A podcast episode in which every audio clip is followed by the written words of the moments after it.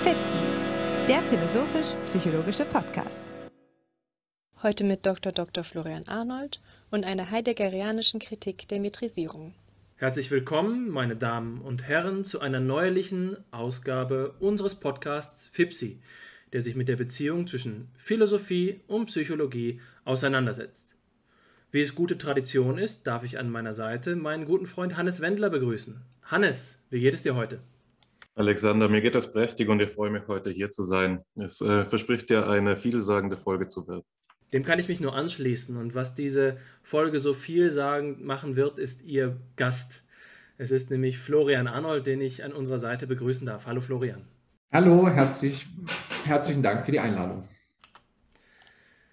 Liebe Zuhörerinnen und Zuhörer, es ist mir eine große Freude, Ihnen Florian Arnold vorzustellen. Und diese Freude ist so groß aus einem ganz persönlichen Grund.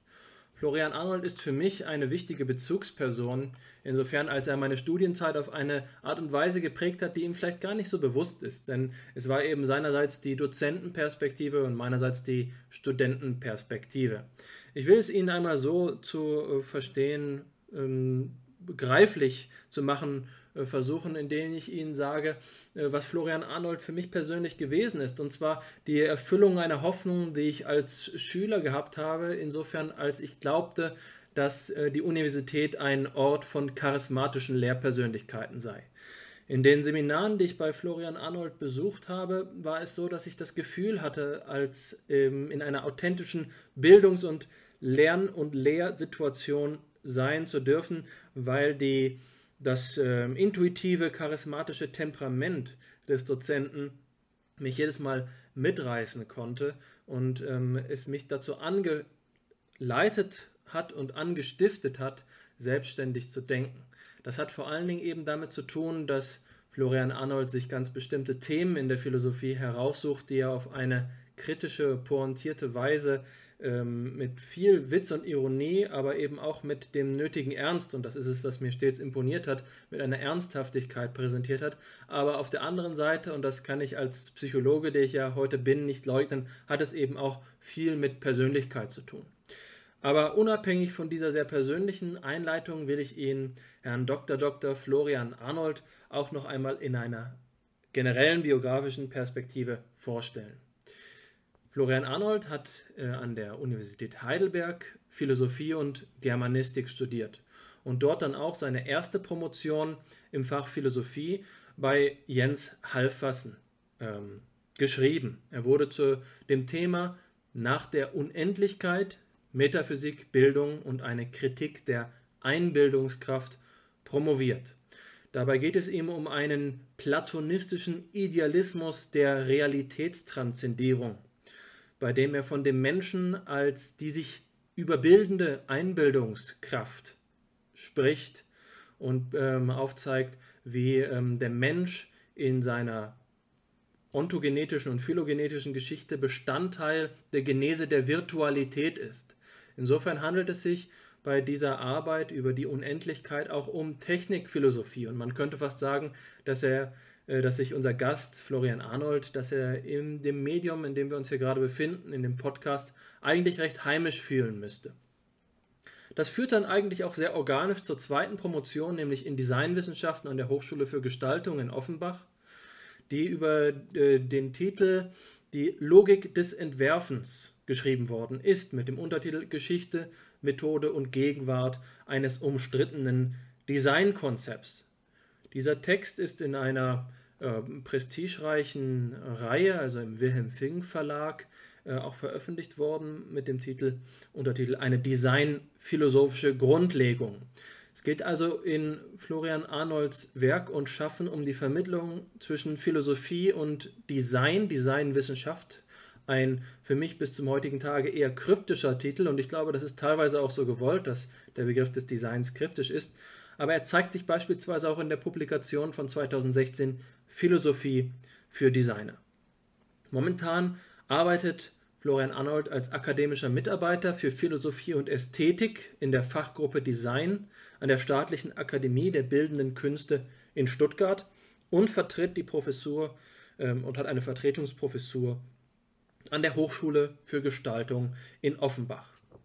Trotz seines verhältnismäßig im, im gesamten Blick auf die äh, Zunft der, der Philosophen ähm, eher jungen Alters hat äh, Florian Arnold bereits viele Buchpublikationen vorzulegen und zu der gehört in jüngerer Zeit eben der Text Die Architektur der Lebenswelt, in der zu, zu erkennen ist, wie ähm, sich Dr. Dr. Arnold um eine Synthese zwischen Design und Philosophie bemüht. Und dieses Synthesehafte zeigt, glaube ich, auch die Verwandtschaft zu unserem eigenen Projekt an. Eine Verwandtschaft insofern, als es sich eben um ähm, auch bei uns um eine Synthese handelt, eine Synthese von Philosophie und Psychologie.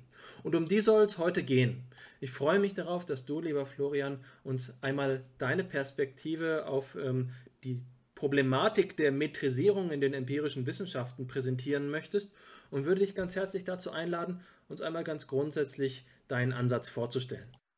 Ja, lieber Alexander, herzlichen Dank für die auch tatsächlich sehr herzliche Einführung, die mich natürlich jetzt etwas beschämt, äh, ähm, aber mich trotzdem nur umso mehr dazu ermuntert, ähm, ein paar Worte in die Richtung äh, zu erwidern, ja, dass es mir natürlich auch eine Freude ist, mit euch jetzt hier zusammenzusitzen und eine Thematik anzusprechen, die auf den ersten Blick, was meine eigene akademische Herkunft, die du freundlicherweise dargestellt hast, betrifft, vielleicht etwas apart wirkt. Ja?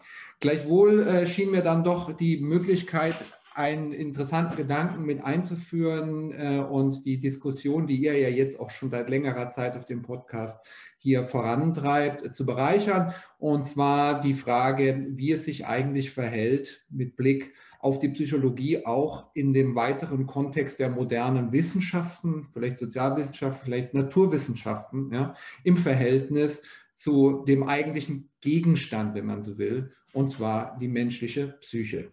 Und ähm, hierbei ist es in meinem Falle nicht besonders verwunderlich, eine bestimmte philosophische äh, Gestalt, man könnte mit Deleuze sagen, eine Begriffsperson, ja, das ist sozusagen der, der heideggerianische Denker, der, der da, wie ich finde, interessante Perspektiven mitbringt, die es erlauben, ähm, auch wenn man äh, sich jetzt nicht vollkommen von dem Projekt verabschieden wollte, trotzdem kritische Perspektiven zu entwickeln auf äh, eine äh, zunehmende Metrisierung, wie wir äh, das jetzt hier nennen wollen, ähm, der, der, der menschlichen Seele, des, äh, der Psyche oder auch des Selbst ähm, aufzutun. Ja? Also ich, in diesem Rahmen, glaube ich, bewegen wir uns auch in der Auseinandersetzung, wie sie auch in anderen Feldern ja mehr und mehr auch Fahrt aufnimmt.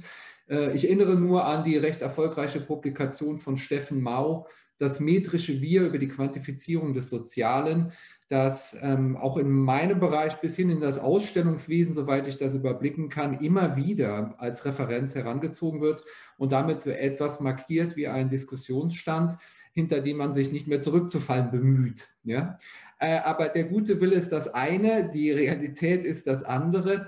Und so wäre auch in dieser, in dieser Hinsicht zu fragen, was die Psychologie unter dieser Fragestellungen vielleicht immer noch an blinden Flecken aufweist. Ja? Also, äh, um es von vornherein klar zu sagen, es ist natürlich hier nicht meine Absicht, äh, die, das Projekt der Psychologie als solche in Frage zu stellen. Ja? Oder äh, umgekehrt ähm, äh, jetzt neue Methodiken zu entwickeln, um äh, bestimmte kognitionswissenschaftliche Erfolgsquoten zu optimieren oder was auch immer. Ja? Sondern was mich interessiert ist, genau die Schnittstelle, äh, die auch dieser Podcast vertritt, der zwischen Philosophie und Psychologie. Und dabei die Frage, wie das eine das andere in den Blick nehmen könnte.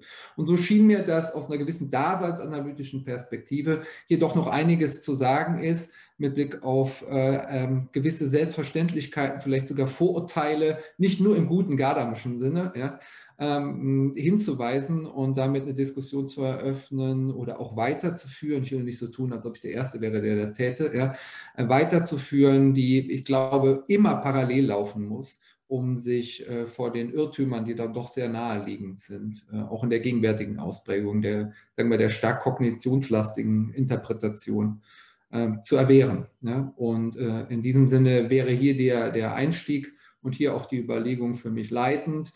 Ähm, inwiefern ist es überhaupt ein Projekt philosophischer Reflexion, die, das, äh, die die Psychologie davor bewahren kann, und ich sage das jetzt gerne ein bisschen polemisch, nur noch Naturwissenschaft zu sein?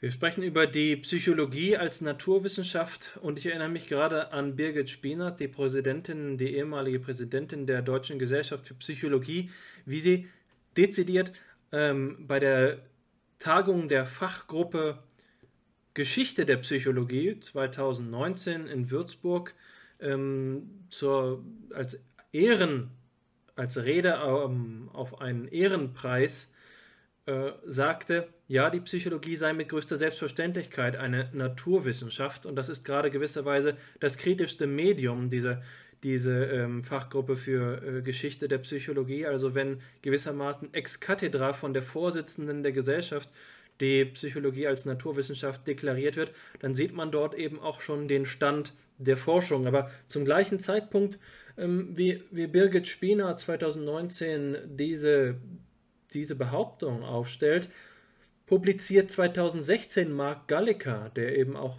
Psychologiehistoriker ist, äh, eine, äh, eine Arbeit mit dem Titel Ist die Psychologie eine Wissenschaft? Und in dieser Arbeit formuliert Mark Gallica eben eine Perspektive, in der er aus der Tradition, der, aus der er stammt, nämlich dem, ähm, dem kritischen Rationalismus als Schüler von Hans Albert ähm, Hans Albers die, äh, die Frage, kann die Psychologie den harten Kriterien der Naturwissenschaft überhaupt genügen? Ist, es in, ist die Psychologie als Wissenschaft gerade eben imstande, etwas zu leisten, was der Physik oder der Chemie oder eben der Biologie in irgendeiner Weise ähnlich wäre. Und er selbst kommt in diese, in diese Arbeit eben zu dem Schluss, dass diese Kriterien nicht, ähm, nicht erreicht werden können. Und ein Grund dafür ist auch dasjenige, was du gerade eben schon angesprochen hast und was in unserem Podcast auch immer mal wieder zum Thema geworden ist, nämlich die Gegenstandsfrage.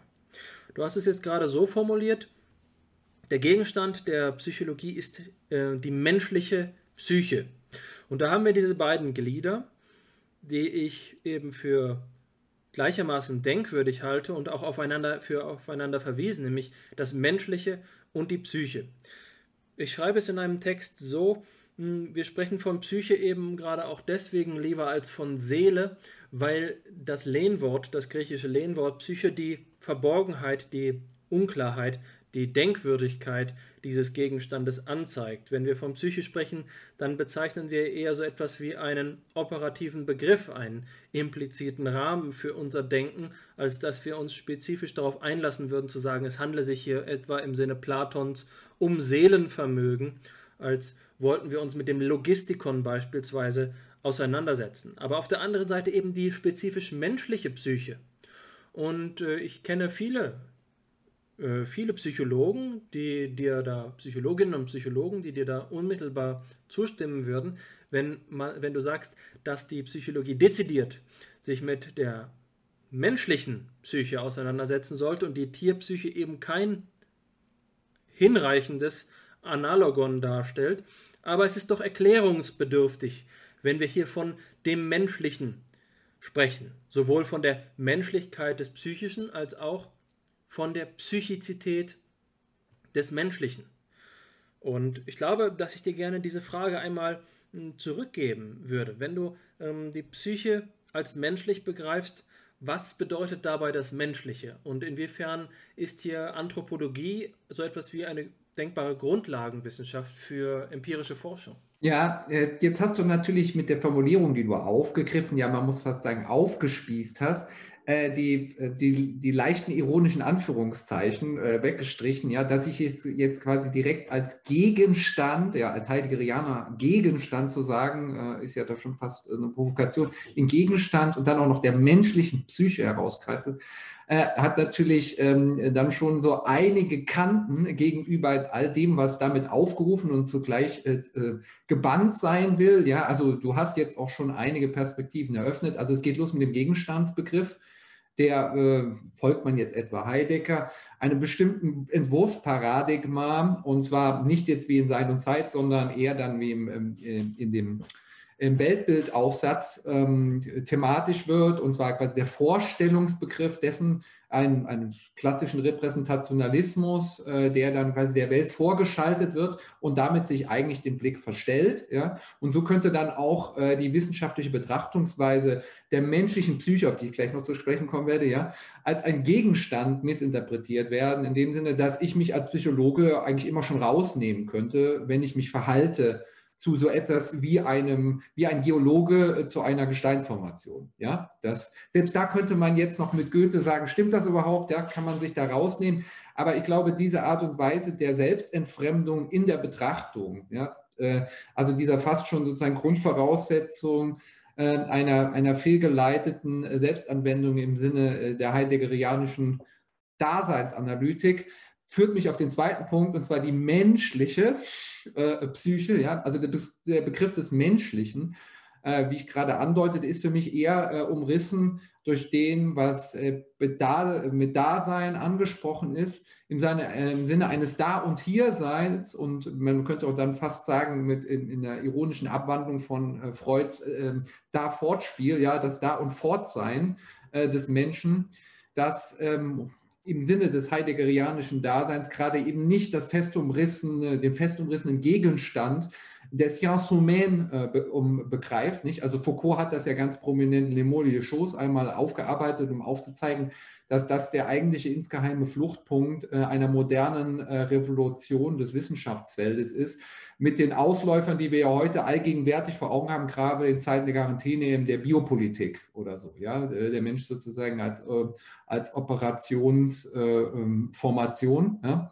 sondern Demgegenüber ist ja, also wenn ich das Menschliche, wenn auch nur ironisch aufzeige, doch ein bestimmtes Verhältnis aufgezeigt, das vielleicht doch prägend ist, auch im Unterschied zu sogenannten Tieren oder meinetwegen auch zu künstlichen Intelligenzen. Auf der anderen Seite, das darin besteht, dass hier der Begriff äh, der Lichtung, den ich aber jetzt nicht in, vollen Umfang äh, entwickeln möchte, eine Rolle spielt und dabei Dasein tatsächlich das Star des Seins äh, impliziert. Ja? Also das, der Mensch ist dasjenige gewesen, wie es ja auch in einer anderen Formulierung heißt, in seiner Zeit, dem es in seinem Sein um dieses Sein selbst geht. Und das ist eben nicht eine reine Selbstbezüglichkeit, etwa wie man sie schon kennt aus der Selbstreflexivität der, der Romantik oder des deutschen Idealismus, sondern es ist sozusagen eine Qualität äh, der, äh, des, des Begegnens, ja? oder wie es dann auch heißt, der Gegend äh, äh beim späten Heidegger. Und äh, das heißt, dass überhaupt etwas anwesend. Ja? Also was das jetzt genau ist, dieses Anwesen, auch in seinem sich zeigen, in Entbergen und äh, Verbergen, das können wir gerne gleich noch thematisieren. Aber so viel zunächst mal zu dem Menschlichen. Ja? Und wenn wir jetzt noch zur Psyche äh, kommen, ähm, dann äh, muss man sich natürlich in einem äh, ähm, von vornherein klar machen, dass die ganze phänomenologische Herangehensweise, auch schon bei Husserl natürlich gerade in der Abgrenzung von einem Psychismus äh, äh sich ähm, formiert und dabei eben genau diese Vorstellungen eines, äh, eines seltsamen, vielleicht auch umgeleiteten Selbstverhältnisses durchschlagen und die dann nochmal bei Heidegger auf die Spitze getrieben werden, als die Vorstellung, dass gerade diese, diese Abzirkelung eines Innenraums, ja, einer irgendwie auch immer gearteten Subjektivität, selbst wenn ich ihr den Primat zuspreche, äh, in dem Verhältnis äh, zur Wirklichkeit, zur Objektivität der Naturwissenschaften oder wie auch immer, dass diese Vorstellung letztlich dann doch dahingehend auch noch Verstellung ist, äh, dass, dass sie eigentlich mit einem Churismus operiert. Ja? Also sozusagen eine Zwei-Welten-Lehre quasi wieder einführt und äh, dabei auch Geltigkeits, äh, äh, Gültigkeitskriterien äh, anführt, die eben etwa nicht im phänomenologischen Sinne mit Aufweisbarkeit zu tun haben, sondern mit einem bestimmten Zugriff auf, ähm, äh, sagen wir mal, auf das Modellwesen, äh, das ich entwickelt habe, etwa auf die Objektivität der Naturwissenschaften und so weiter und so fort. Und dann, wenn ich hier Psyche sage, dann würde ich eher an den Psychebegriff ähm, denken, etwa gerne auch noch mal an der Stelle mit Heidegger, den er in seinen Heraklit-Texten und seiner Heraklit-Vorlesung entwickelt und dabei eigentlich zurückgeht auf ähm, psychische Vorstellungen, die genau das noch nicht entschieden haben, sondern ähm, eben in Auseinandersetzung mit Heraklit mehr und mehr immer diese Dimension dessen, was später sein können heißt, ja, und was du mir eben als Virtualität auch nicht zu Unrecht vom Wortsinne her ausgelegt hast, aufscheinen. Ja? Äh, sodass die Psyche, ähm, man könnte auch mit Snell sagen, äh, auch selber eine Evolution durchläuft und diese Modelle der quasi vormetaphysischen äh, Psyche äh, eher das uns erlauben, äh, aus dieser Subjekt-Objekt-Spaltung uns herauszunehmen. Was gerade nicht heißt, sie wissenschaftlich quasi pseudoneutral zu betrachten, sondern sich dahingehend herauszunehmen, dass wir uns erst aufs Neue wieder einlassen in unsere konkreten Weltbezüge. Ja? Also das heißt eben uns auch immer mitsehen, auch wenn wir uns nicht als Gegenstand mittragen oder als Subjekt substanziieren, sondern uns sozusagen in dem Vollzug uns selber begegnen. Ja? Das wäre sozusagen die, die Überlegung, wenn, du, wenn wir vom Gegenstand der menschlichen Psyche reden. ja. Ich bin mir ziemlich sicher, dass dieses Mal die Ironie nicht äh, verloren gegangen ist, während du äh, gesprochen hast, dass sie bei mir angekommen ist. Aber ich will doch noch einmal hier ein bisschen äh, Ordnung in das Gesagte bringen aus der Perspektive derjenigen, die eben bereits von einem Standpunkt ausgehen, die noch nicht auf der Abstraktionsebene der Freiheit, die du jetzt bedienst, angekommen sind. Wir haben also gerade so etwas wie dort, wo wir vom Gegenstandsdenken auskommen, das, was man ja vielleicht äh, mit Ernst Kassierer den Übergang vom Substanzbegriff zum Funktionsbegriff nennen kann, von einer Substanzontologie zu einer relationalen oder einer Prozessontologie, da, dass man sagen könnte, hm, wenn wir von Psyche sprechen, dann klingt da eigentlich fast immer und eben auch in der auch so scheinbar aufgeklärten ähm, äh, Psychologie noch die Res cogitans mit an, dass wir damit etwas zu tun haben, auf das wir in irgendeiner Weise den Finger legen können und wir das Gehirn eben nur gut genug verstehen können müssen, sodass wir dann am Ende sagen können, genau hier findet dies statt. Das ist der Punkt, an dem wir sagen können, dort geschieht Psyche. Und das ist nun etwas, das du mit dem Verhältnisbegriff überwindest. Ein Begriff, der eben hier in dem Begriff vom Dasein äh, bereits integriert ist. Wenn das Dasein auf das Sein verweist, dann haben wir eben gerade nicht dasjenige, was du Operationsformationen genannt hast, ein spannender Begriff, ähm, also bei dem wir sagen würden, hier finden aktuell isolierte Prozesse statt, von denen wir sagen können, das ist spezifisch ein Prozess des Arbeitsgedächtnisses. Das ist spezifisch eine Thalamusaktivität. Hier ähm, ist eben etwas, bei dem die Bedeutungshaftigkeit mir scheinbar, also wenn, wenn der Begriff angebracht ist, und du kannst mich natürlich gerne gleich korrigieren, da denke ich vielleicht auch zu Husserlianisch, bei dem die Bedeutungshaftigkeit der, dessen, des Eigentümlichen der äh, menschlichen Psyche aufscheint. Also wenn wir, das, das hatten wir neulich mit Erwin Strauß hier, äh, so thematisiert. Wenn wir versuchen, uns ein, wir bauen uns ein Bewusstsein oder wir bauen uns ein Dasein, wenn ich es heideggerianisch vielleicht eher äh, sage, dass wir dann anfangen, wie beim Baukastenprinzip, beim Kombinationsprinzip, wir setzen uns dort eins, einen Schritt nach dem anderen die 300 äh, Milliarden Neuronen zusammen und am Ende haben wir das Ganze.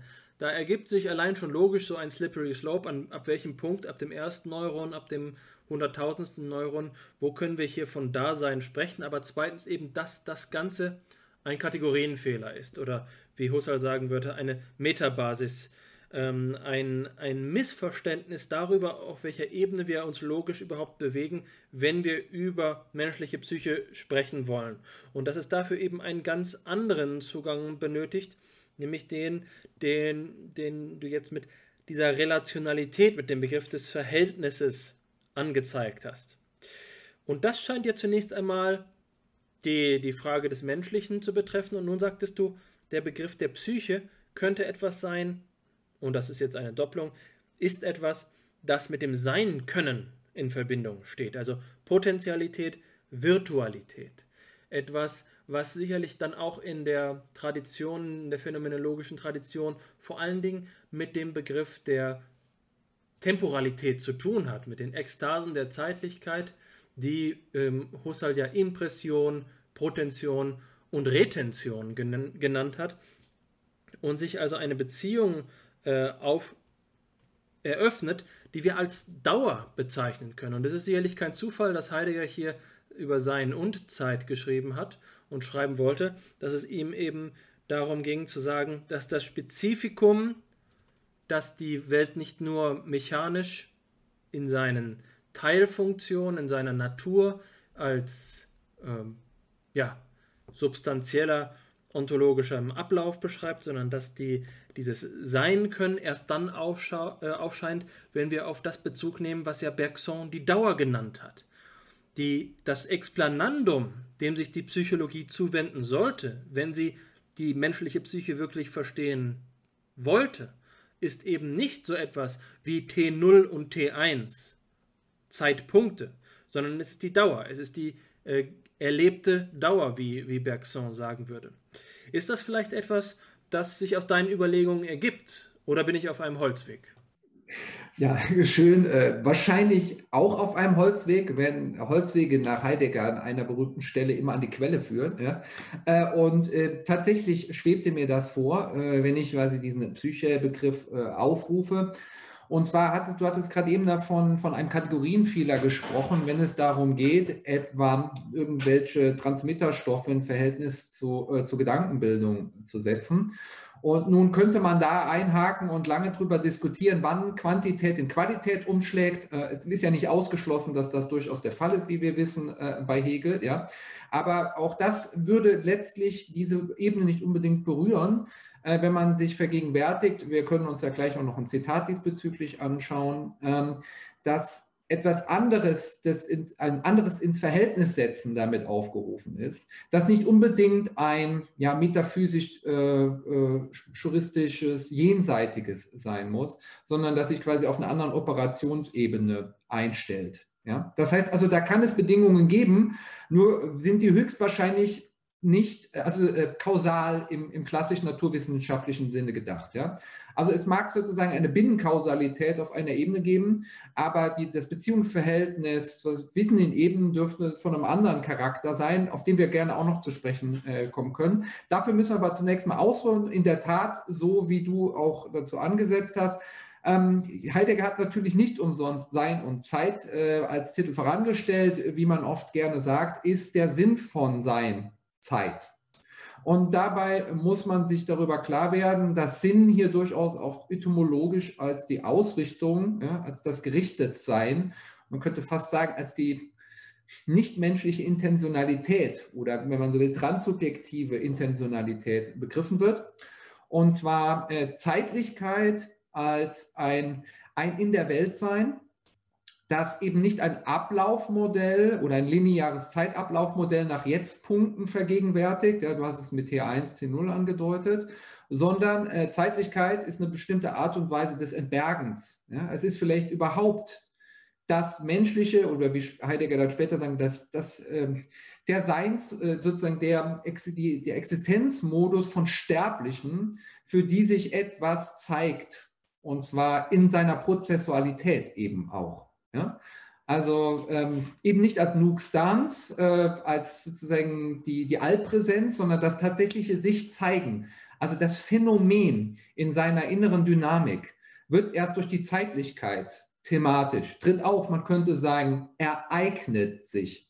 Und das ist genau der Punkt. Ähm, du hattest von einem Geschehen gesprochen, das auch mit dem Begriff des Sinns bei Husserl assoziiert.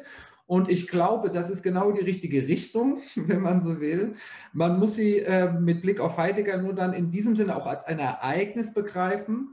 Äh, und das ist zumindest, denke ich, der Vorschlag des späten Heideggers. Insofern, dass das Ereignis ja bei Heidegger, wie, wie zu erwarten, in, auf sehr vielen Ebenen äh, Bedeutungen anklingen lässt. Ja, unter anderem das Eräugen, wie, von dem er spricht, ja, an einer Stelle.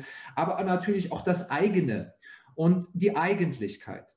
Und wenn wir also über Psyche reden und damit, wenn auch fälschlich oder etwas vage, so etwas wie eine Innerlichkeit adressieren, ja, dann äh, ist bei Heidegger die wiederum als eine Form von, von Eigentum, von Eigentlichkeit, als eine Art Selbstverhältnis gedacht, das nicht autochton ist, in dem Sinne, dass es sich loslösen würde und sich dann von, dem, äh, von der Umwelt oder dem in der Welt sein äh, rausnehmen würde, um dann vor dem Problem zu stehen, wie sozusagen moderne nihilistische Subjektivität, wie wir dann zur Sinnstiftung übergehen, ja, was immer nur so viel heißt, wie irgendwas ins Nichts projizieren, sondern es ist äh, ein, ein bestimmtes sich ins Verhältnis setzen gegenüber sozusagen dem, dem sich offenbaren Selbst, also der Lichtung die quasi in dem Sinne äh, vorgängig ist, ja, wenn auch nicht logisch vorgängig, ja, sondern äh, überhaupt vorgängig als, als ja dasjenige, man könnte sagen, diejenige Grundebene, in der sich dann auch die Zeitlichkeit des Menschen einschreibt. Ja? Die sozusagen diese Art, äh, man bin manchmal geneigt dazu mit Deleuze zu sagen, diese Immanenzebene wird dann quasi durchforscht durch, von der Diagrammatik der menschlichen Zeitlichkeit, die dadurch erst auf verschiedenen Ebenen Dinge in Erscheinung treten lässt. Ja? Was aber eben nur heißt, es ist ein Lassen, es ist ein Zulassen, es ist nicht ein Produzieren in dem Sinne des, des Herstellens, sondern es ist auch nicht des Vorstellens, ja? auch nicht des Bereitstellens, sondern es ist ein Geschehen lassen, sich ereignen lassen, das im selben Zug ein sich ins Verhältnis setzen ist zu dem, was sich ereignet. Ja? Und in diesem Sinne ist das Ereignen, und das wiederum eine wichtige Dimension des Ereignisbegriffs bei Heideggers, das auch zum eigenen Finden, jedem das eigene Lassen, ja? das Sein lassen, des Seins und damit auch des Daseins und so weiter. Ja? Das wäre eben eine Form von Psyche, die ich einfach gar nicht, nicht mal notwendig äh, und erst recht nicht hinreichend adressieren kann durch ein Push- und Pull-Modell äh, von irgendwelchen äh, Korpuskeln oder irgendwelchen Transmitterstoffen oder wie ich es auch immer aufsehe. Selbst wenn ich sie jetzt noch äh, stochastisch äh, ähm, versuche zu framen oder so, ja, sondern das transzendiert äh, in einem sehr markanten Sinne äh, diese, diese Art und Weise des Erklärungsmodells und ist dann tatsächlich eher die Frage des Aufweisen des Sehens, ja, äh, des Eräugens äh, von, äh, von, von Geschehenem ja, oder von Wesen äh, in seinem Anwesen. Genau, das wäre die. Ja, vielen Dank. Also ich, ich, nehme das einfach mal als die Gelegenheit, um mich in die Debatte einzuschalten. Und ich denke, was man bislang feststellen muss, ist, dass wir ähm, in, durch die Charakterisierung des heideggerianischen Begriffs von Psyche, den wir jetzt eben von Heraklit herkommend mit dem Begriff der Potentialität und der Virtualität assoziiert haben, ähm, und jetzt eben du, Florian, im letzten Redebeitrag darauf hinzugespitzt hast, was eben auch äh, wir gelesen haben in dem Text, den wir zur heutigen Vorbereitung studiert haben, und auf den wir gleich auch noch explizit zu sprechen kommen werden, gesagt wurde, nämlich, dass der Mensch bei Heidegger aufgefasst werden kann, nicht als die Lichtung selbst, sondern als der, der in der Lichtung steht. Nicht also nicht der Mensch, sondern das Dasein. Wobei Heidegger da ja auch nicht immer ganz ähm, stringent verfährt mit dieser begrifflichen Trennung. Und dem gegenüber, diesem Begriff der Psyche gegenüber, steht nun der Begriff der Psyche, den wir in die Kritik nehmen wollen, nicht wahr? Also der metrisierte Begriff der Psyche, so wie er für die naturwissenschaftlich orientierte Psychologie üblich ist. Tatsächlich würde ich sagen, dass auch nach meinem Verständnis die Wissenschaftlichkeit in der Psychologie eine besondere Rolle spielt. Ich würde sagen, sie ist in einer Weise im Selbstverständnis der Psychologen hyperpräsent, also sie ist überrepräsentiert.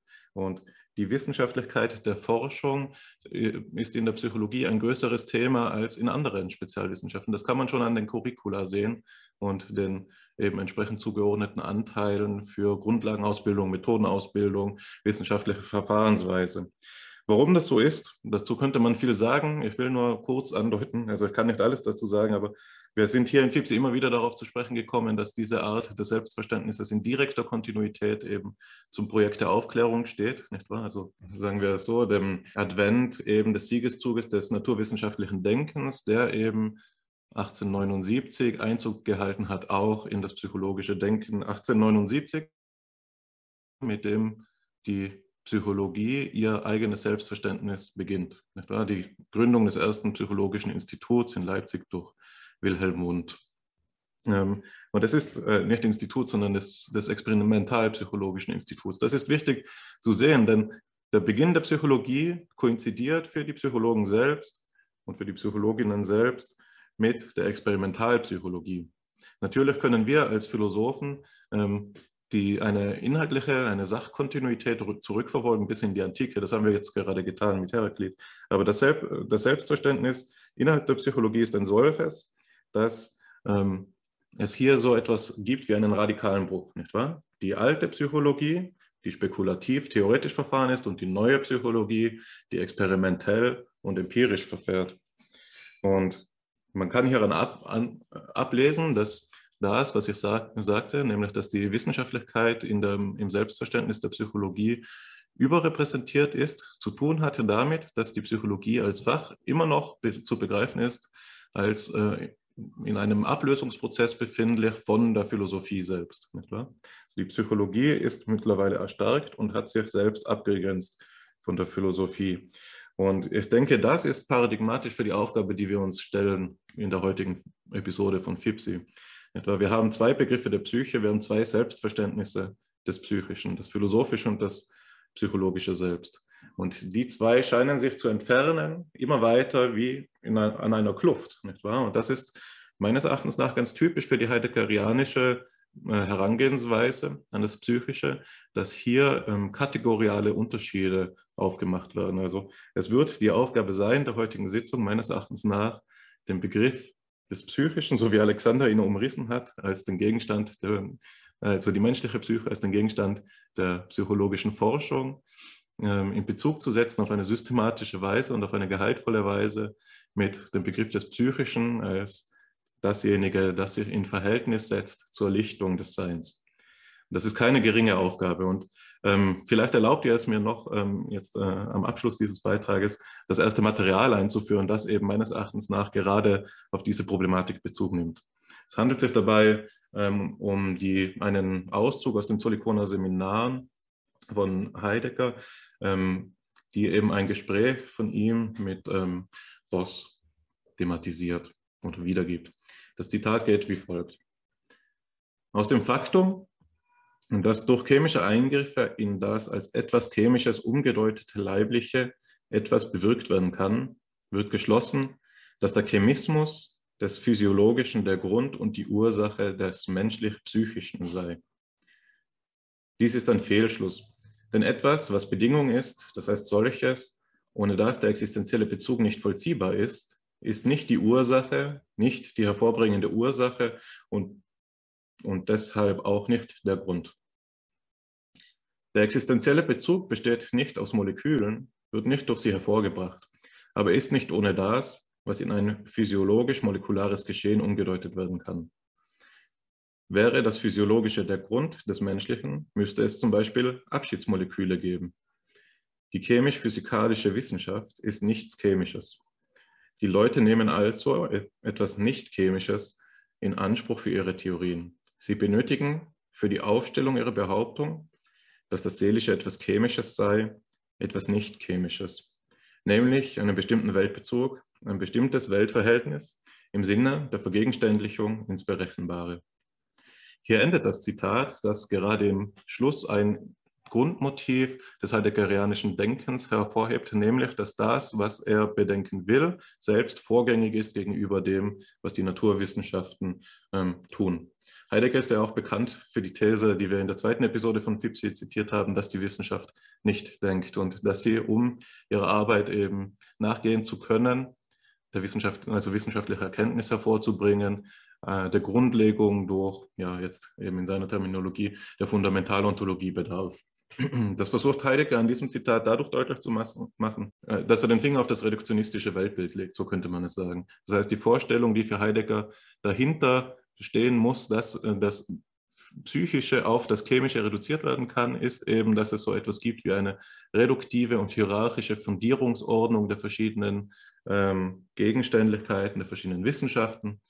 Und was er das Argumentationsziel, so wie ich es lese, das Heidegger hier verfolgt, ist eben für uns ersichtlich zu machen, dass das nicht alternativlos sein muss, sondern dass es eben von der Warte seiner Fundamentalontologie in Frage gestellt werden kann.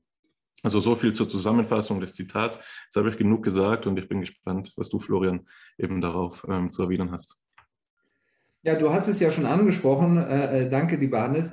Ähm, dass hier gerade eine der, der Standardmotive, könnte fast sagen, Leitmotive des spätheideggerianischen Denkens, aber auch schon des frühen heideggerianischen Denkens ähm, nochmal variiert wird.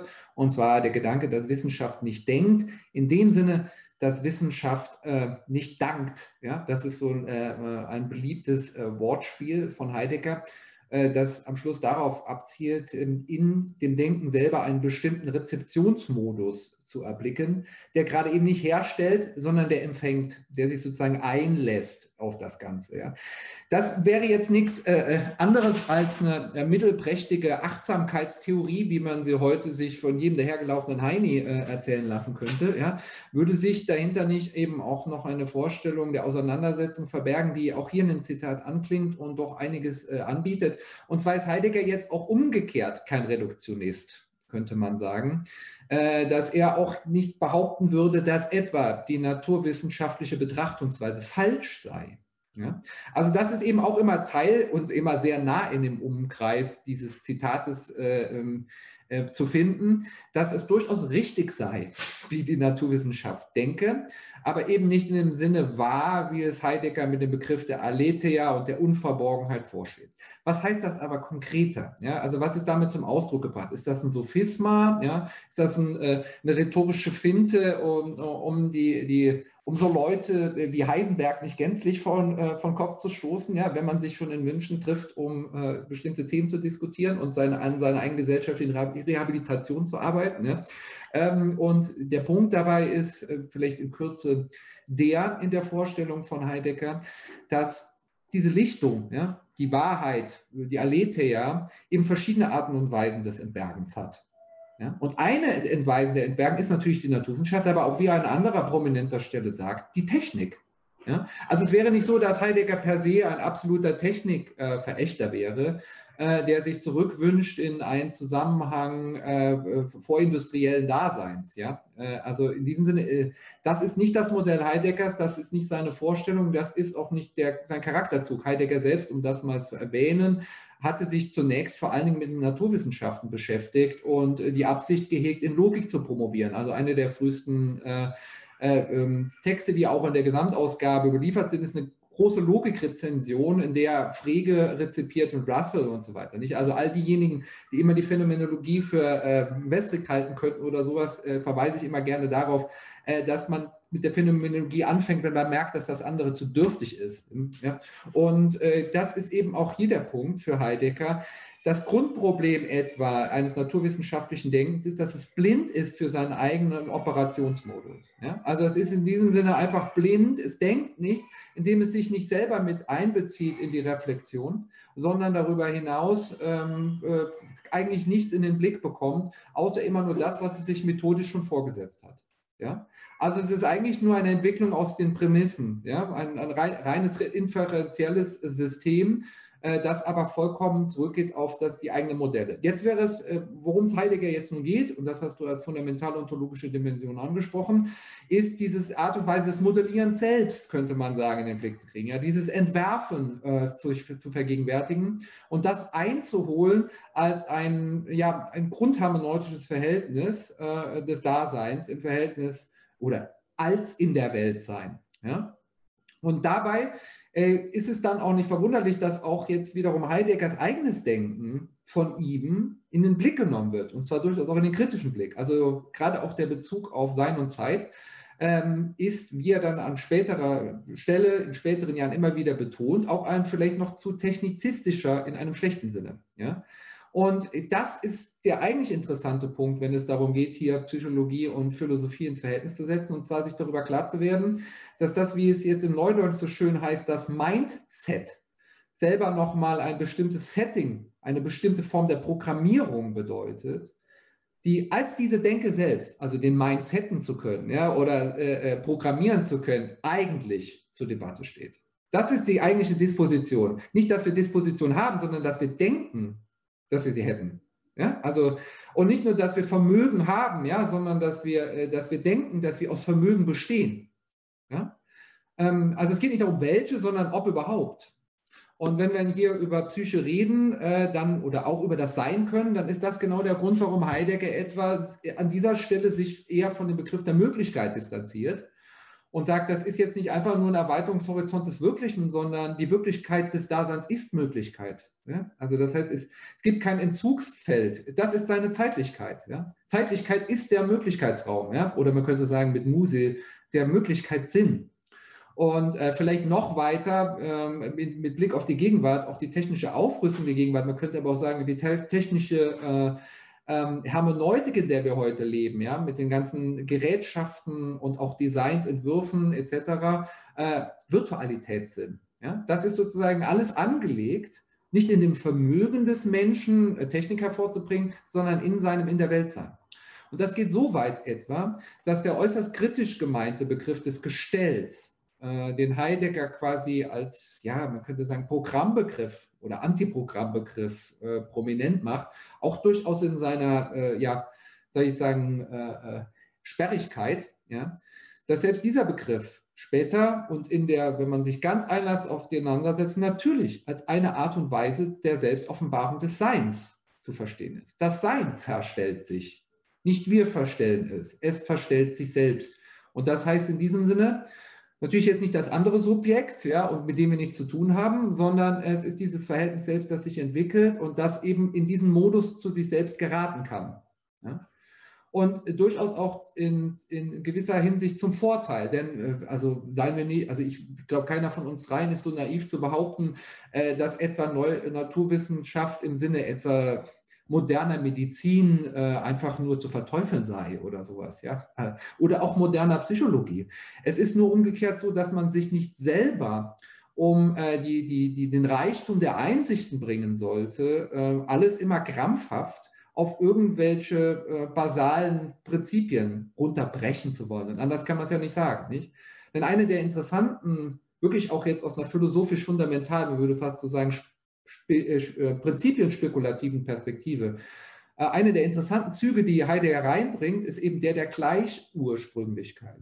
Ja? Also ein Modell, das eigentlich bricht mit jeder Form von, man könnte es so sagen, monarchischen Auffassung von, von Begründung und die dem entgegenstellt ähm, sozusagen eine Sensibilität für das, ja, für die Multidimensionalität unseres In der Weltseins. Und dafür wirbt eigentlich letztlich äh, Heideggers Kritik. Ja? Und das ist auch der, die Pointe der Gelassenheit, des Seinlassens. Nicht, das ist nicht ein, ein asketisches sich zurückziehen, ja, kein Eskapismus, sondern es ist der Versuch, sich wirklich auf die, auf die Vieldeutigkeit, die Mehrdeutigkeit, auch den Reichtum, ja, bis hin zur Diversität äh, äh sich einzulassen und den auszuschöpfen. Und äh, das heißt eben auch die Psychologie erneut in die Verantwortung nehmen sich gewissermaßen, ich sage das jetzt mal so polemisch, äh, es ist nicht so einfach zu machen. Ja? Und äh, sich zurückzuziehen auf äh, einen Positivismus, der mit dem Gegebenen im Sinne des Positiven hantiert, arbeitet, äh, sich äh, Möglichkeiten des Gebrauchnehmens äh, ausdenkt, auch erfolgreich Techniken entwickelt, ihn anzubringen, aber sich über, das, über den Prozess des Positivwerdens in keinem Sinne irgendwie Rechenschaft ablegen möchte. Das ist ja sozusagen ein selbst auferlegtes Scheuklappendenken, das ja nirgendwo hinführt, außer eben äh, auf, die, auf, der, auf, auf das Ziel, auf dessen Gleis man sich gesetzt hat. Ja? Und äh, da ist Heidegger durchaus hellsichtig, ja? zu begreifen, dass, dass das zu wenig ist. Ja? Das ist quasi zu dürftig.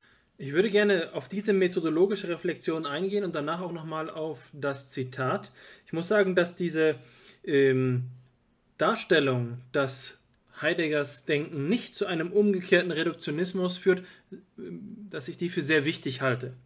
Und das hat mit verschiedenen ähm, Zusammenhängen zu tun. Aber ich möchte es doch zunächst einmal nochmal problematisieren. Ich will jetzt erstmal eine Paraphrase versuchen, vielleicht äh, könnt ihr euch mit ihr anfreunden. Wenn Heidegger sagt, dass die Wissenschaft nicht denke, dann steckt darin ja auch zugleich die Aussage, dass sie etwas anderes tut. Denn die Wissenschaft tut ja überhaupt nicht nichts, sondern das, was sie tut, ist etwas anderes. Und da könnte man jetzt deine Darstellung gerade als nicht monarchistische Auffassung der Philosophie von der Wissenschaft so begreifen, dass man sagt, nun gut, die Philosophie denkt, die Wissenschaft, ich nutze mal ein Platzhalterwort, forscht. Sie macht etwas anderes. Ähm, das, was vorhin eben dieses Verhältnis eines Produktionszusammenhangs zu einem Rezeptionsvorgang äh, dargestellt worden ist, als dieses Verhältnis. Jetzt ist es allerdings so, dass es hier doch eine gewisse Asymmetrie gibt. Es ist ja doch etwas anderes, wenn die Wissenschaft von der Philosophie sagt, die Philosophie forscht nicht oder wie man es auch immer nennen will, sie denkt nur. Ich glaube, dass diese Perspektive asymmetrisch ist, insofern hier als die als dass die Philosophie, Philosophie hier doch noch in einem gewissen Grad die Metaperspektive für sich beansprucht und um zu diesem Urteil zu kommen. Und das findet sich auch zum Beispiel bei Binswanger. Ich will nur mal auf eine kurze Passage eingehen, die sich in einer Darstellung über die Weltentwürfe, äh, über Binswangers Weltentwürfe von Max Herzog findet. Dort schreibt er, die Grundlegung einer Psychiatrie ist ähm, bezweckt, biologischen, chemisch-physiologischen, physikalischen, psychopathologischen und so weiter und so fort Ansätzen ihren Ort zuzuweisen. Also durch die Grundlegung der Daseinsanalytik durch Heidegger ist es möglich, die den anderen Bestandteilen der, in diesem Fall Psychiatrie, aber man könnte dasselbe ja auch von der Psychologie sagen, ihren Ort zuzuweisen. Und das ist das Problem, das ja doch hier noch enthalten ist. Und ich will es nur mal äh, wissenschaftshistorisch so kontextualisieren. Hier haben wir die Idee, auch wenn es nicht monarchistisch ist, aber doch zumindest einer epistemologischen Patronage. Die Philosophinnen und Philosophen wissen zumindest darüber Bescheid und sie ermöglichen so auch der Wissenschaft, ihren Teilen einen Ort zuzuweisen. Und das ist etwas, was ja doch nochmal im Unterschied zu dem steht, was man als das emanzipatorische Programm des Positivismus bezeichnen kann. Ich bin zwar ein großer Positivismus-Kritiker, aber es gibt doch einen Punkt, der, sagen wir mal, in der klassischen Idee von August Comte ähm, vorkommt, zu sagen, die Überwindung des philosophischen Zeitalters durch das soziologisch-wissenschaftliche Zeitalter ist auch gleichzeitig die Verselbstständigung. Und müsste das nicht der Ehrlichkeit halber auch bedeuten, dass, die, dass die Philosophie von ihrem Anspruch äh, zurücktritt, zu wissen, wozu die Wissenschaft tatsächlich imstande ist.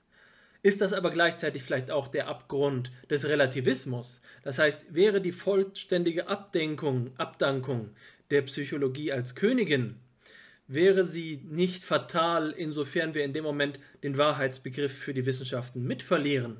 Und das scheint mir gerade im Hinblick auf die Entwicklung, die jüngeren Entwicklung der Kultur- und Sozialwissenschaften ein entscheidendes methodologisches Problem zu sein.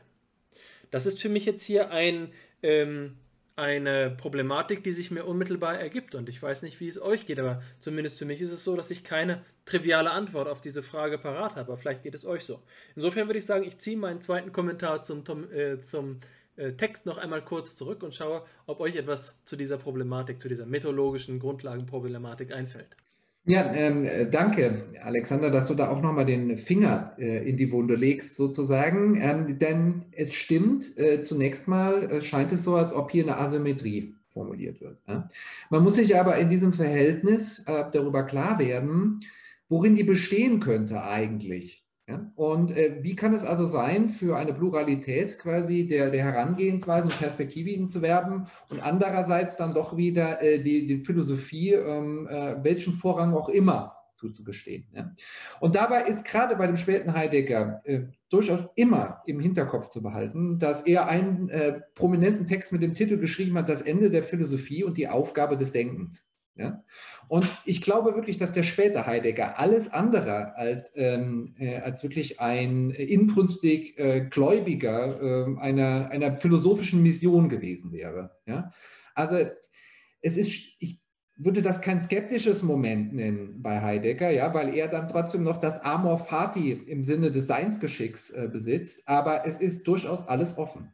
Ja? Also es ist nicht gesagt, was passiert. Und Heidegger würde niemals ähm, für die Philosophie in Anspruch nehmen, etwa wie es Descartes noch getan hätte, witzigerweise, ja, eine Methodologie zu entwickeln, die dann leitend wäre für jede Form der Forschung. Ja? Also davon ist Heidegger äh, unendlich weit entfernt. Im Gegenteil geht es ihm dann nur darum zu begreifen, was eigentlich vor sich geht, was sich ereignet als Wissenschaft und dabei eben nicht aus dem Blick zu verlieren, dass es ein sich ereignet ist. Ja? Und jetzt könnte man sagen, aber ist noch nicht noch diese Form des Ereignisdenkens selbst eine gewisse Form von Weltanschauung? Und genau da würde, glaube ich, Heidegger einhaken und sagen, das ist der letzte Gedanke, den es zu durchdringen gilt, zu verstehen, dass das, was ich hier lehre, wirklich Lehre ist, im Sinne der Gelassenheit, äh, dass er ja, wie jeder weiß, von Eckart hat, Meister Eckart. Ja? Und das ist ein sich lehren, ja? ein sich sozusagen entleeren, die Bilder von sich abschreifen, ja, das, was Meister Eckart die Entbildung nennt, um sich am Schluss zu überbilden, in dem Sinne, dass, äh, dass, es, dass es sich ereignet, dass man selber quasi in einem gewissen Sinne Medium wird für äh, dieses sich aus, äh, also sozusagen sich austragen von Differenz und Identität, von, von dem, was, was Forschungsgegenstand wird. Ja. Das ist aber jetzt auch wiederum nicht keine klassische Mystik. Ja. Also hier geht es auch nicht darum, einzutauchen in Naturwissenschaften oder sich darüber zu erheben, sondern das ist äh, ein sich ins Verhältnis setzen können, in ein freies sich ins Verhältnis setzen äh, zu Naturwissenschaften und was heißt für Heidegger eben zur Technik. Denn die Naturwissenschaften, so ist die Heideggersche These, sind eigentlich Resultate der modernen Technik, nicht umgekehrt. Ne? Und, äh, das, und in diesem Sinne als Technik verstanden sind, und ich betone es nochmal, Technik ist eine Weise des Entbergens, ja?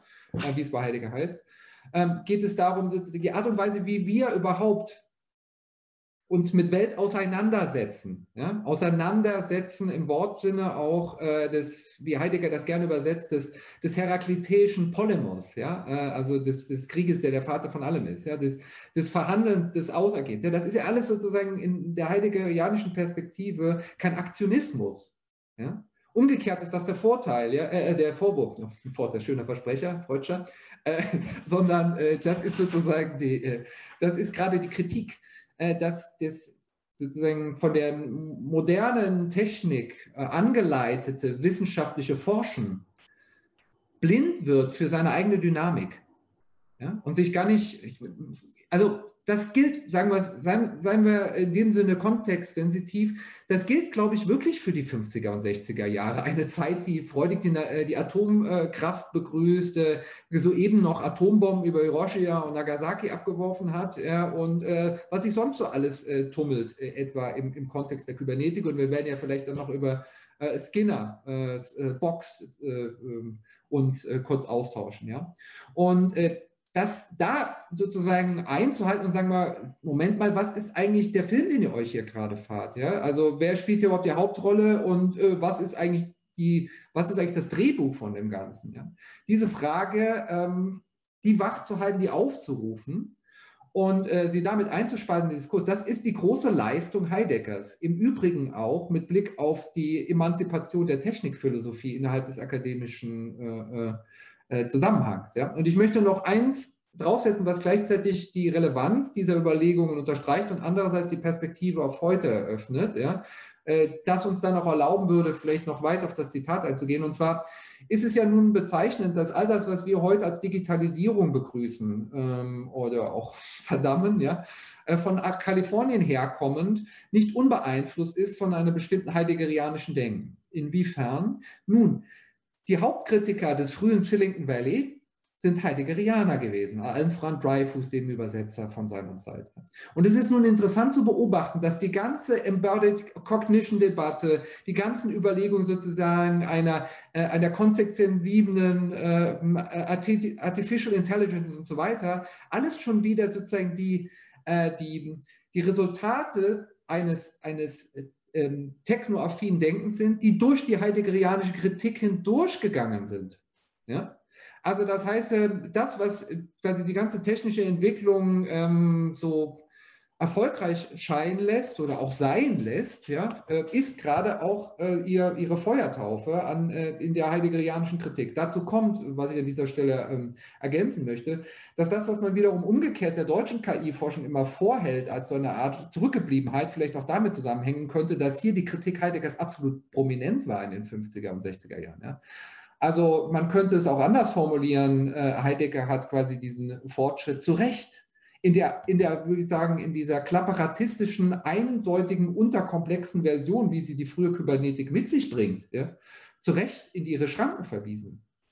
Und äh, er ist sozusagen ein, ein unbeeindruckter, uninformierter Pioniergeist äh, von irgendwelchen New Age-Hippies, hat es so weit gebracht, quasi einen Technikstandard zu entwickeln, der dann im Nachgang quasi eine heideggerianisch-kritische Läuterung erfahren hat, um dann aber heute eben anspruchsvollere Formen äh, zu entwickeln, künstliche Intelligenz, und die ja auch in diesem Rahmen neu zu verhandeln. Und das ist ja die Debatte, die ansteht, ja, die noch nicht zu Ende ist, sondern die gerade erst beginnt wie wir uns dazu eigentlich ins Verhältnis setzen. Ja. Aber für die Frage in der Methodik und ähm, äh, der, der ganzen Auseinandersetzung, der Symmetrie, Asymmetrie der verschiedenen Ansätze, kann man, glaube ich, doch so viel festhalten, dass das, was Heidegger hier als äh, Gelassenheit letztlich ähm, anpreist, oder auch nahelegt, vielleicht auch einfach nur, ja, ähm, quasi transversalen Status hat zu, äh, zu den verschiedenen Methodiken. Ja? Also ist gerade der Versuch, den Menschen in seinem Freisein herauszustellen, in einem Freisein des, des, des Unterwegssein ja, und nicht in dem Nachgehen. Ja? Und das ist, müssen wir jetzt nicht äh, irgendwie ausholen, äh, weit ausholen, dass Heidegger natürlich auch die Methode auf ihre Etymologie hin befragt und äh, damit sozusagen das Nachgehen ähm, äh, herausstellt. Ja? Das aber eben dann doch noch kein Nachdenken ist, so, sondern auf eine andere Art und Weise nur ein Mitlaufen. Und dass das eigentliche Unterwegssein natürlich auch noch gilt für die Naturwissenschaft da, wo sie einem Weg folgt. Ja? Aber als solches aus dem Blick gerät. Ja? Ich weiß nicht, ist das noch eine Hierarchie? Ähm, das, äh, vielleicht ist das die Hierarchie, keine Ahnung. Aber ähm, zunächst mal ist es, äh, ist es kein Auftrumpfen wollen oder zurückweisen. Also damit anders gesagt, äh, gewinnt man nicht den, äh, den, äh, den äh, den Forschungswettstreit ähm, oder äh, wirbt man nicht besonders viele Forschungsgelder bei der DFG ein. Ja? Also das ist nicht sozusagen äh, der, der Superpitch, der alle anderen ausstechen würde. Ja? Im Gegenteil. Ich glaube, dass es dir da ganz schön gelungen ist, auch ähm, meine Befürchtung abzuwehren, auch wenn ich dir gestehen muss, dass der Relativismusverdacht der äh, eigentlich nur bestärkt ist durch diese, durch diese zu, äh, zusätzlichen Erläuterungen. Und das gilt auch für Hubert Dreyfus Interpretation von Heidegger, die ja auf ähm, Dagfinn Feuerstahl zurückgeht und äh, durchaus eben in die Richtung des Konstruktivismus geht. Also Weltentwurf wird hier konstruktivistisch gedacht und ich bin mir nicht ganz sicher, vielleicht bin ich dafür zu stark von der Münchner Gegenstandsphänomenologie beeinflusst, aber in mir rührt sich immer etwas, wenn die Phänomenologie Richtung Konstruktivismus, Pragmatismus etc. ausschlägt. Darüber müssen wir, glaube ich, nochmal ähm, gleich sprechen. Ich will jetzt aber doch, genauso wie du es gerade auch angekündigt hast, nochmal auf unsere Quelle äh, zu sprechen kommen. Und zwar aufgrund von zwei ähm, kleinen Bezügen. Und das ist dieser Begriff des Chemismus. Wir haben hier den Chemismus oder Chemismus des Physiologischen und dann später im Text das Seelische als etwas Chemisches. Und das ist gerade deswegen für mich von Interesse, weil es ähm, von Wilhelm Wunds Schüler Titchener eine Darstellung auf Englisch der, der Psychologie von, von Wund gibt und dort prägt er diesen Begriff Mental Chemistry, mentale Chemie, um zu beschreiben, was das Wunschdenken auszeichnet. Und da gibt es jetzt also zwei Seiten. Wir kennen erstens Wundt als Begründer der Neuropsychologie und zweitens eben seine, ähm, seine sogenannte Aperzeptionspsychologie. Neuropsychologisch war Wundt tatsächlich hier von, der ersten, von dem ersten Bezug betroffen, der Chemismus des Physiologischen. Im Anschluss an seinen Lehrer Hermann von Helmholtz ist Wundt tatsächlich davon ausgegangen, dass wir die Funktionsweise des ähm, Neuroapparats chemisch verstehen können. Aber das Interessante ist jetzt das Zweite. Und da hat ähm, Wundt eben Bezüge, deswegen der Begriff Aperzeption, zu Leibniz, aber auch zu Kant, indem er sagt, das ganze Psycho Gebiet des Psychischen ist erstens nicht so verstehen, nicht so zu verstehen, wie es die Assoziationspsychologen verstanden haben, also als eine ähm, Verschaltung von kleinsten Elementen. Das ist vor allen Dingen, diese, diese Wunschposition ist vor allen Dingen deswegen ähm, missverstanden worden, weil der besagte Titchener Wunds Psychologie pervertiert, weiterentwickelt hat zu, zu einem Elementarismus. Also er Titchener kannte dann 10.000 verschiedene Typen von, also 10.000 ist nicht mal übertrieben, von kleinsten psychischen Atomen, aus denen dann äh, die Seele durch Kombinationen äh, zu erschließen wäre. Aber das lehnt Wundt tatsächlich ab. Wundt ist kein ähm, Denker des, ähm, der Verschaltung, der Assoziation, der bloßen Kopplung zwischen unabhängigen Kleinstentitäten. Und zweitens ist äh, die, die Art und Weise, wie Psyche operiert, bei Wund eben auch nicht äh, ähm, der Begriff der Psychophysik. Also Fechner. Fechner hat die Auffassung vertreten, dass wir eine innere und eine äußere Psychophysik äh, besitzen und die innere Psychophysik ist im Wesentlichen das, was wir Psychologie nennen können und die erschöpft sich eigentlich ganz im Begriff der Schwelle. Die Schwelle, der Threshold, der Punkt, an dem eine Reizung in der Welt ausreichend groß ist, sodass ihr eine ähm, Empfindung korrespondiert. Also wir empfinden nicht jeden denkbaren Übergang zwischen Farben, zwischen Gewichten oder was auch immer, sondern es ist ein Mindestmaß äh, von Reizunterschied erforderlich, um Empfindungsunterschied hervorzurufen. Und das ist also Fechners psychophysikalische Darstellung der Psychologie und die wird von Wundt auch abgelehnt. Die eigene Position, die Apperzeptionspsychologie von Wundt ist jetzt diejenige, die zum Beispiel den Begriff ähm, schöpferische Synthese kennt. Wundt geht davon aus, dass die, äh, der Bereich des Psychischen eine eigene, im kantianischen Sinne eine eigene äh, Dynamik entfaltet, eigene Gesetzmäßigkeiten hat.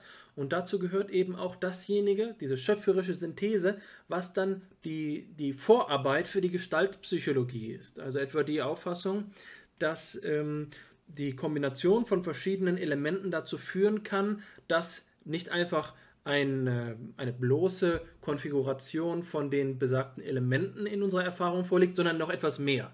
Zum Beispiel drei Seiten zusammen ergeben den Eindruck eines Ganzen und dieses Ganze ist dann eben äh, das Dreieck. Und äh, das ist etwas anderes als das bloße Reizmaterial. Also wir haben hier diesen Begriff des Chemischen, aber es ist eben ein chemisches, das dennoch als eine Art von Naturgesetzmäßigkeit, aber eben eine eigenständige Naturgesetzmäßigkeit ähm, verstanden wird. Und in diesem Sinne ist es auch so, dass ähm, Wundt an den Punkt kommt zu sagen, wir haben die Art und Weise, wie dieser, wie dieser Naturzusammenhang der mentalen Chemie, um Titchners Begriff zu verwenden, funktioniert. Das ist äh, so zu verstehen, und das können wir uns so erklären, mit dem Finalnexus. Das sind Beziehungen nicht von Ursache und Wirkung, sondern von äh, Grund und Folge. Wenn wir verstehen wollen, wie das, ähm, das Seelische operiert, dann brauchen wir Bezüge von, ähm, von Grund und Folge. Das ist die Chemie, die, die Wund vor Augen steht.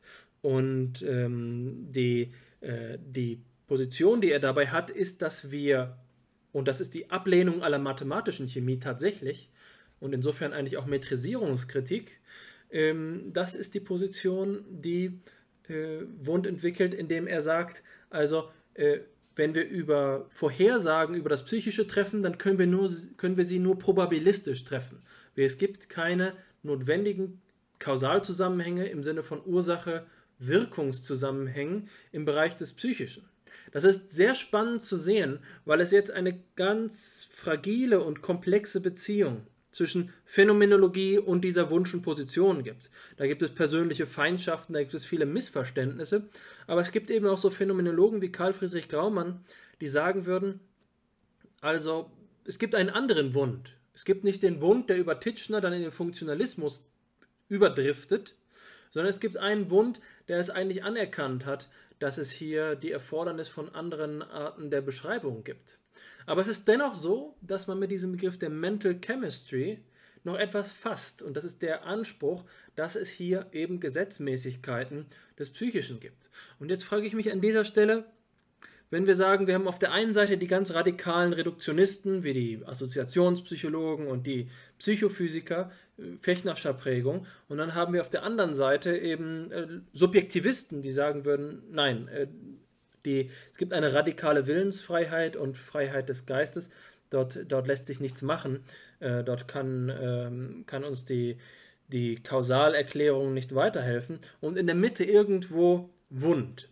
Ist das eine Position, bei der du, Florian, sagen würdest, da kann sich ähm, Heidegger irgendwo damit anfreunden, um das einzuholen, was wir das Menschliche an der Psyche genannt haben, oder eben Zeit als Sinn von Sein, äh, die Ausrichtung des Seins, dass das hier noch irgendwo mit eingeholt wird? Oder würdest du sagen, entweder A, Psychologen, lasst die Finger davon, oder B, wir brauchen eine Verschiebung. Es müsste eine andere Psychologie geben, die jetzt mit keiner dieser verfügbaren Modelle ähm, in Beziehung steht. Das ist eben auch gleich immer noch die Frage nach der Trennung von Psychologie und Philosophie. Hannes hat es schon angesprochen. Die Psychologie entwickelt sich aus der Philosophie hervor. Ist es so, dass sie an einer Stelle den falschen, die falsche Biegung genommen hat und den Menschen verloren hat? Oder kann man da noch was retten? Was würdest du sagen? Also danke für ähm, diese äh, Orientierung. Ähm, ich habe bis jetzt es versäumt, mich eingehender mit Wund zu beschäftigen, außer über klassische Darstellung hinaus. Aber mir scheint da jetzt was äh, aufzuleuchten, was doch äh, sehr weitführend ist und äh, auch tatsächlich in zentrale Überlegungen von Heidegger selber übergeht. Ähm, zunächst so vielleicht noch einen kleinen Nachtrag, der durchaus was damit zu tun hat. Also wenn ich eben Dreyfus aufgerufen habe, dann bin ich mir natürlich vollkommen äh, im Klaren darüber, dass das eine sehr pragmatistische Interpretation ist äh, äh, des Heidegger, äh, von Heideggers Sein und Zeit, die ich auch in den wesentlichen Punkten gar nicht teilen würde, aber äh, die trotzdem dahingehend wichtig sind, weil sie den Fokus verschieben ähm, in der, in der KI-Forschung und zwar eben auf die Umwelt, das ideelle Selbstsein. Was das jetzt auch immer heißt mit dem Embodiment, äh, ich glaube, das kann man ja auch kognitionswissenschaftlich aufziehen und trotzdem noch wunderbar daneben liegen. Also das ist, das sind sozusagen Fragen, die hier mit der Leiblichkeit angeschnitten sind, die ich jetzt gerade an der Stelle nicht aufmachen möchte, die ich aber trotzdem erwähne, um auf etwas anderes hinzuweisen, das äh, scheinbar äh, durchaus parallel läuft, äh, ähm, quasi Interpretation von Wund äh, an der Stelle, wenn du von dem anderen Wund sprichst und so. Äh, was du da aufrufst, gerade mit der Gestalttheorie, ist eine Frage, die Heidegger ähm, nicht nur am Rande rezipiert hat, sondern mit der er äußerst vertraut war. Äh, es gibt einen Briefwechsel mit Immer von Bodmershofen. Ähm, die selber, äh, mal davon abgesehen, dass sie die Verlobte von Norbert von Hellingrad war äh, und darüber ähm, Heidegger sie auch kennengelernt hat, wenn ich mich nicht irre, 59 bei der Hölderlin-Tagung, äh, wo dann, also Norbert von Hellingrad äh, war eben eine der, war ein zentraler Hölderlin-Herausgeber, der dafür verantwortlich zeichnet, äh, dass wir die Pinder-Übertragung von Hölderlin haben und darüber hinaus als Mitglied des George-Kreises es geschafft hat, natürlich in diesem Umfeld auch die späten Hymnen Hölderlins erstmal quasi einer Würdigung zuzuführen, die sie nicht einfach nur als Wahnsinnswerk abgetan haben. Ja? Und äh, das machte Heidegger ähm, immer von Budmershofen schon sympathisch, dass da der direkte Bezug war von Norbert von Hellingrad, für den Heidegger, wie er dann in diesem Briefwechsel gesteht, jedes Jahr eine Gedenkminute eingelegt hat äh, am seinem Todestag. Darüber hinaus aber, und jetzt wird es äh, hochinteressant, äh, auch mit Blick zum Georgekreis, sie die Tochter von Christian von Ehrenfels war. Also das heißt eben äh, in diesem Sinne, also der direkte Bezug zur Gestalttheorie und der Gestaltschule äh, gegeben ist eben äh, in der Ausführung natürlich noch mit der Filiation über Brentano ähm, ähm, und äh, quasi im, als Zweig zu Husserl. Ja? Ähm, das, das ist also ein sehr enges äh, Gewebe und ist gleichzeitig auch äußerst aufschlussreich mit Blick auf das eigene Bild Heideggers im wahrsten Sinne des Wortes. Ja. Mal davon abgesehen, wenn diese Parenthese erlaubt ist, dass das genau das ist, warum ich mich mit Design beschäftige oder Gestaltung, weil mich genau dieser Gestaltbegriff fasziniert, ist es nichts anderes als ähm, letztlich eine ja, nicht Umformulierung, sondern Neuadressierung der platonischen äh, Idee oder des platonischen Eidos. Ja. Das ist ja auch das, was immer quasi äh, Heidegger vorschwebte und äh, wogegen er sich auch immer im Neukantianismus dann gewehrt hat, irgendwie der Begriff der Idee quasi auf eine Regel runterbrechen zu wollen. Ja. Stattdessen ist das ein Gesicht ja, mit Fichte übersetzt. Ja. Eine der schönsten Übersetzungen der Idee, glaube ich, im Deutschen von Fichte, äh, das Gesicht. Es ist sozusagen eine Gestalt, die sich zeigt. Und eine Gestalt ist eben nicht nur ein Umriss, er ist nicht nur, man könnte sagen, wenn man mit der aristotelischen äh, Vier-Ursachen-Lehre argumentiert, ist die Gestalt nicht einfach nur äh, die Causa formalis, ja? sondern sie ist gleichzeitig auch die Causa finalis wenn man eben unter Gestalt eher im Sinne der Morphologie, im goethischen Sinne, der ja mal ganz massiv reinspielt in die ganze Gestalttheorie, ne, etwas versteht wie einen lebendigen sich entwickeln, ja, ein sich herausbilden, ein sich gestalten von etwas in äh, eines Wesens, könnte man sagen. Ja, ein Wesen im verbalen Sinne. Ja. Und da sind wir halt unmittelbar bei Heidegger, wenn wir uns klar machen, dass das, was vielleicht Heidegger vorschwebte, wenn er von Wesen und Anwesen spricht, ja, das Anwesen des Wesens gerade dann bestimmt seine Gestalt zu zeigen. Ja? Und zwar Gestalt nicht nur als Umriss, sondern eben in diesen verschiedenen äh, aristotelischen Perspektiven, Adressierungen, die eben am Schluss nicht außer einfach die Causa Effizienz ist, ja, sondern das spielt vielleicht auch noch mit rein, ja, äh, ähm, aber es ist eben nur eine Dimension, ein Aspekt im Wortsinne.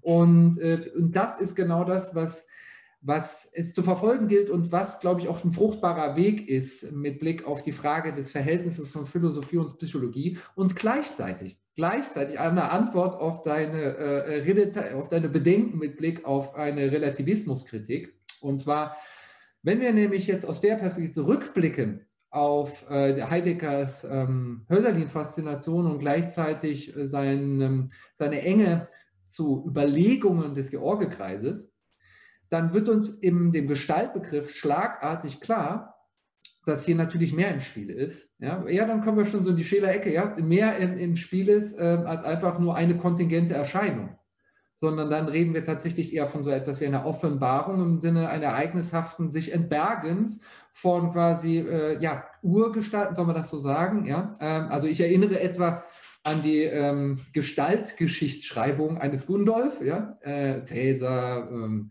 Goethe und so weiter.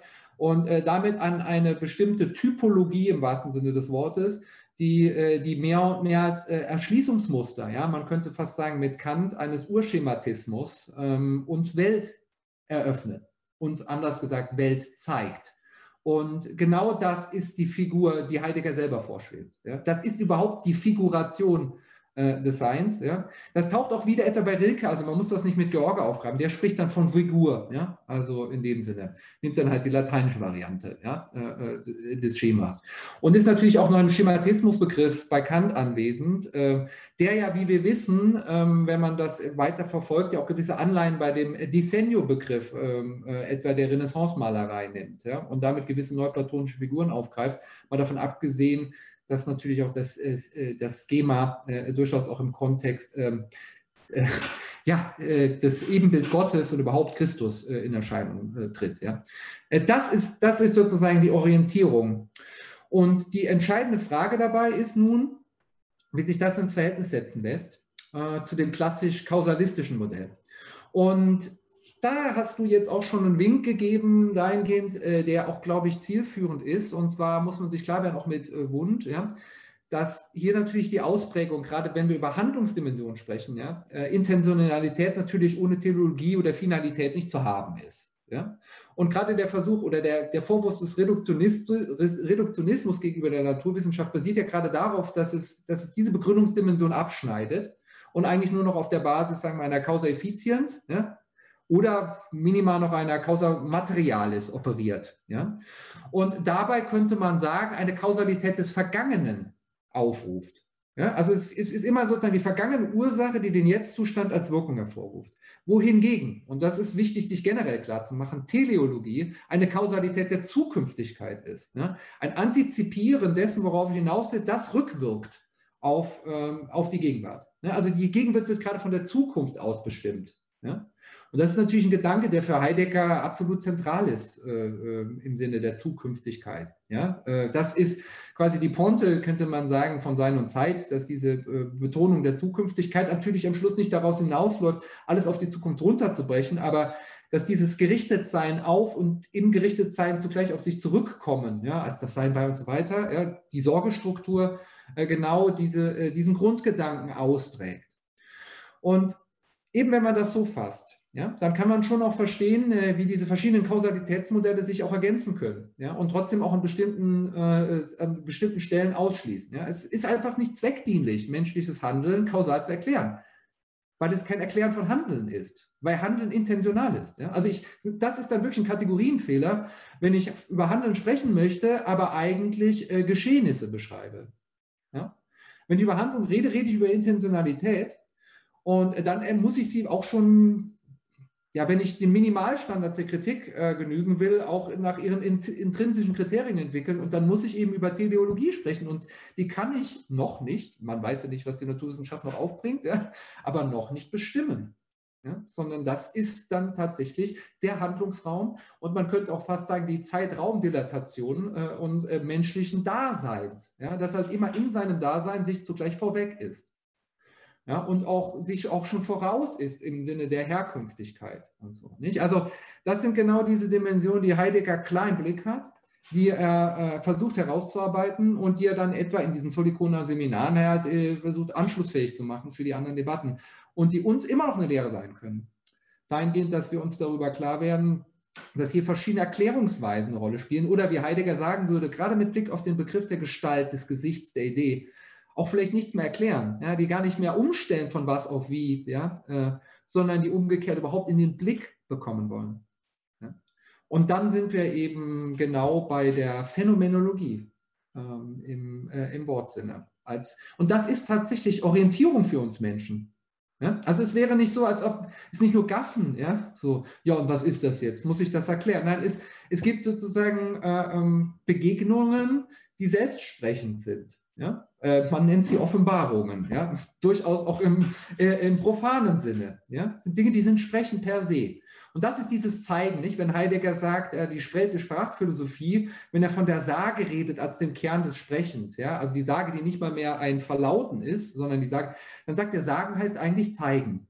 Ja? Und dieses sich zeigen, das ist die Sinndimension, die für Heidegger das Sein überhaupt oder das Ereignis ausmacht. Und das kann ich auch erklären. Ja? Also ich kann, äh, das ist, das, ich kann es auch so zeigen wollen, aber ich kann es in diesem Sinne eben auch äh, verfehlen. Ja? Ich kann es mir verstellen und blind werden für das, was sich sowieso schon zeigt, ja? indem ich es zustelle, verstelle äh, und so weiter. Ja?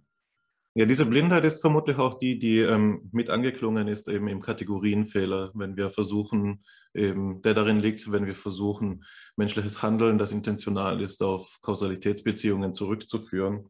Damit hast du, Florian, so wie ich meine, auf dem Punkt Alexanders Beitrag referiert, bei dem auch ich hellhörig geworden bin, nämlich eben das Verhältnis von, also diese Fokusverschiebung, die Wilhelm Wundt vornimmt, wenn er dem ähm, dem kausalen Nexus von Ursache und Wirkung den finalen Nexus von eben Grund und Folge gegenüberstellt und damit ähm, ja so etwas wie einen Versuch lanciert, das Psychische, ein Vokabular anzubieten, das der Eigengesetzlichkeit des Psychischen gerecht werden kann. Nicht wahr?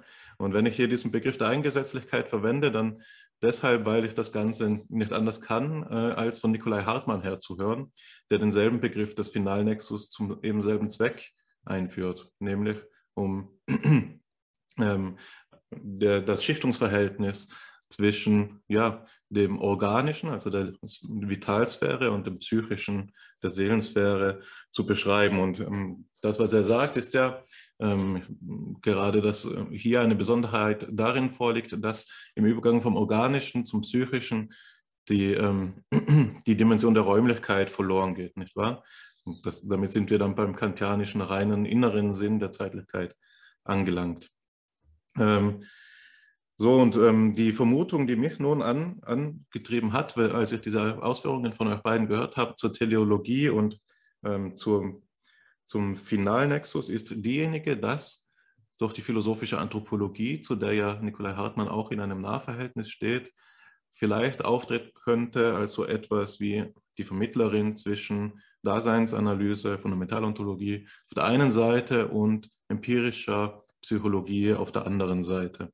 Nicht wahr? Und Max Scheler zum Beispiel hat für diesen, äh, in diesem Zusammenhang das, äh, den Begriff der Weltoffenheit geprägt, der anschlussfähig ist für, wie ich meine, eben das, das Philosophem des sich selbst Vorwegseins, also dieses ekstatische Moment, das ähm, in Heideggers Denken eine so große Rolle spielt, dass das Sein des Menschen von seinem Möglichsein ähm, her auch zu bestimmen ist und das menschliche Leben eben nur im Licht einer Vorstellung eben desselben Lebens begriffen werden kann. Das heißt, wir müssen hier, wir haben auch in der philosophischen Anthropologie eine Begrifflichkeit zur Verfügung, die uns gestattet, dieses Vorwegverhältnis zu denken, also eine, eine verkehrte Kausalrichtung, wenn man so will, eine verkehrte Bestimmungsrichtung ist hier vielleicht angemessener.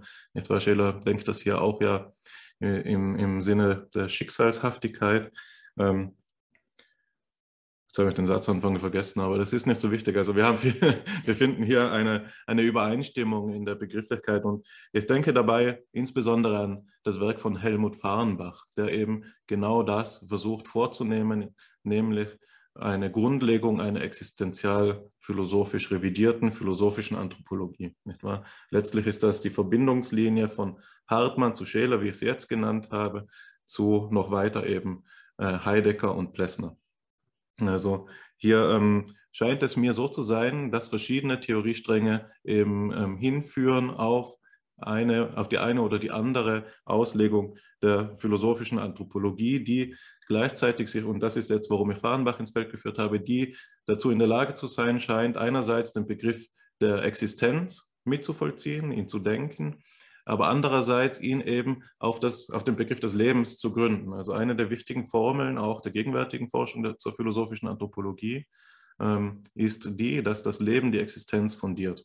Und das ist nichts anderes als ein Wiederaufwärmen des Streits von Plessner mit Heidegger, um eben diese Frage, fundiert nun das Leben die Existenz, so wie Plessner erstmals 1931 in der Machtschrift sagt, oder die Existenz und das Leben, wie Heidegger schon in seiner Zeit andeutet. Das war eben in der Kritik an Scheler, wo er sagt, dass ähm, Scheler eigentlich immer noch im neuzeitlichen Denken der Lebewesenbestimmung des Menschen verhaftet ist und dadurch den Menschen nur im Vorhandensein thematisiert und somit zu kurz tritt vor ähm, der Existenzdimension, auf die Heidegger aufmerksam machen will.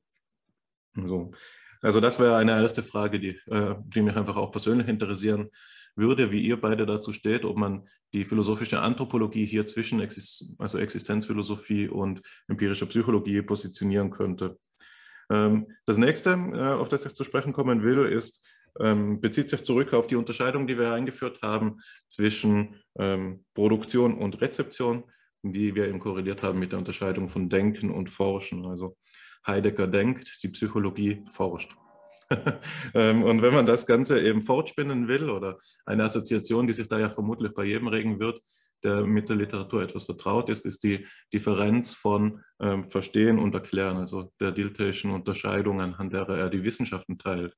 Man könnte hier zurückfragen, ob Heideggers hermeneutisches Vorgehen eben assoziiert, zu assoziieren wäre mit einem Verstehen, das dem Menschen gemäß eben seines der intentionalen Struktur seines Handelns gerechter wird als die Psychologie, die assoziiert ist eben mit dem Erklärungsideal der Naturwissenschaften, also dem erklärenden ähm, Vorgehen, die den Menschen nur beforschen kann und sein Handeln dadurch zumindest eben in dieser sinnstiftenden Dimension verkennt.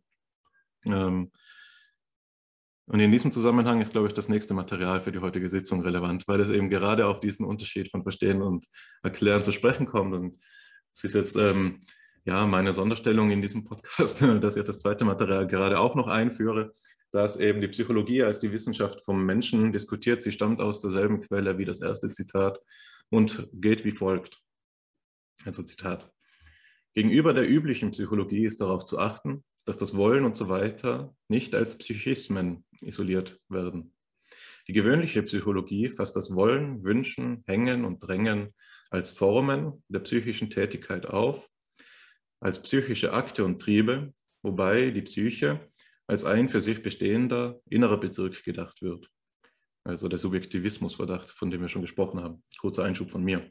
Ähm, von solchen Psychismen geht es weiter, gelangt man indessen nie zur Sorgestruktur, zum In der Welt sein. Man kann wohl sagen, das Wollen ist ein emotionaler Akt des Bewusstseins. Solche Aussage bleibt aber ohne Hinblick auf das In der Welt sein. Umgekehrt sind die Phänomene von der Art. Ich wünsche mir etwas in der Sorgestruktur begründet. Trieb ist immer ein Erklärungsversuch. Es geht aber zunächst gar nie um einen Erklärungsversuch, sondern es gilt zunächst doch darauf zu achten, was das Phänomen, das man erklären will, überhaupt ist und wie es ist. Es wird mit Trieben immer etwas zu erklären versucht, das man, das man sich zunächst gar nicht angesehen hat. Die Erklärungsversuche menschlicher Phänomene aus Trieben haben einen methodischen Charakter einer Wissenschaft, deren Sachgebiet gar nicht der Mensch ist, sondern die Mechanik. Deshalb ist es grundsätzlich fraglich, ob eine so von einer nichtmenschlichen Gegenständlichkeit bestimmte Methode überhaupt geeignet sein kann, über den Menschen etwas auszusagen, qua Mensch. Hier endet das Zitat, ähm, dass eben gerade diese Kritik an ja, der, der, der wissenschaftlichen Methode des Erklärens stark macht, die ich jetzt schon angedeutet habe und die eben auch ähm, einen klaren Bezug meines Erachtens nach zu Dilthey aufweist. Für mich ist das Ganze noch einmal interessant, eben vom Bezugspunkt her meines ersten Gedanken, meines ersten Gedankens her gedacht, denn es findet sich bei Plessner in seiner Interpretation von Kant ein ähnlicher Gedanke, in dem er sagt, dass, ähm, dass äh, die empirischen Spezialwissenschaften, so wie sie seinerzeit bestanden haben, in ihrer Art und Weise, wie sie den Menschen thematisieren, ihn eben durch die erklärende Methode verkennen.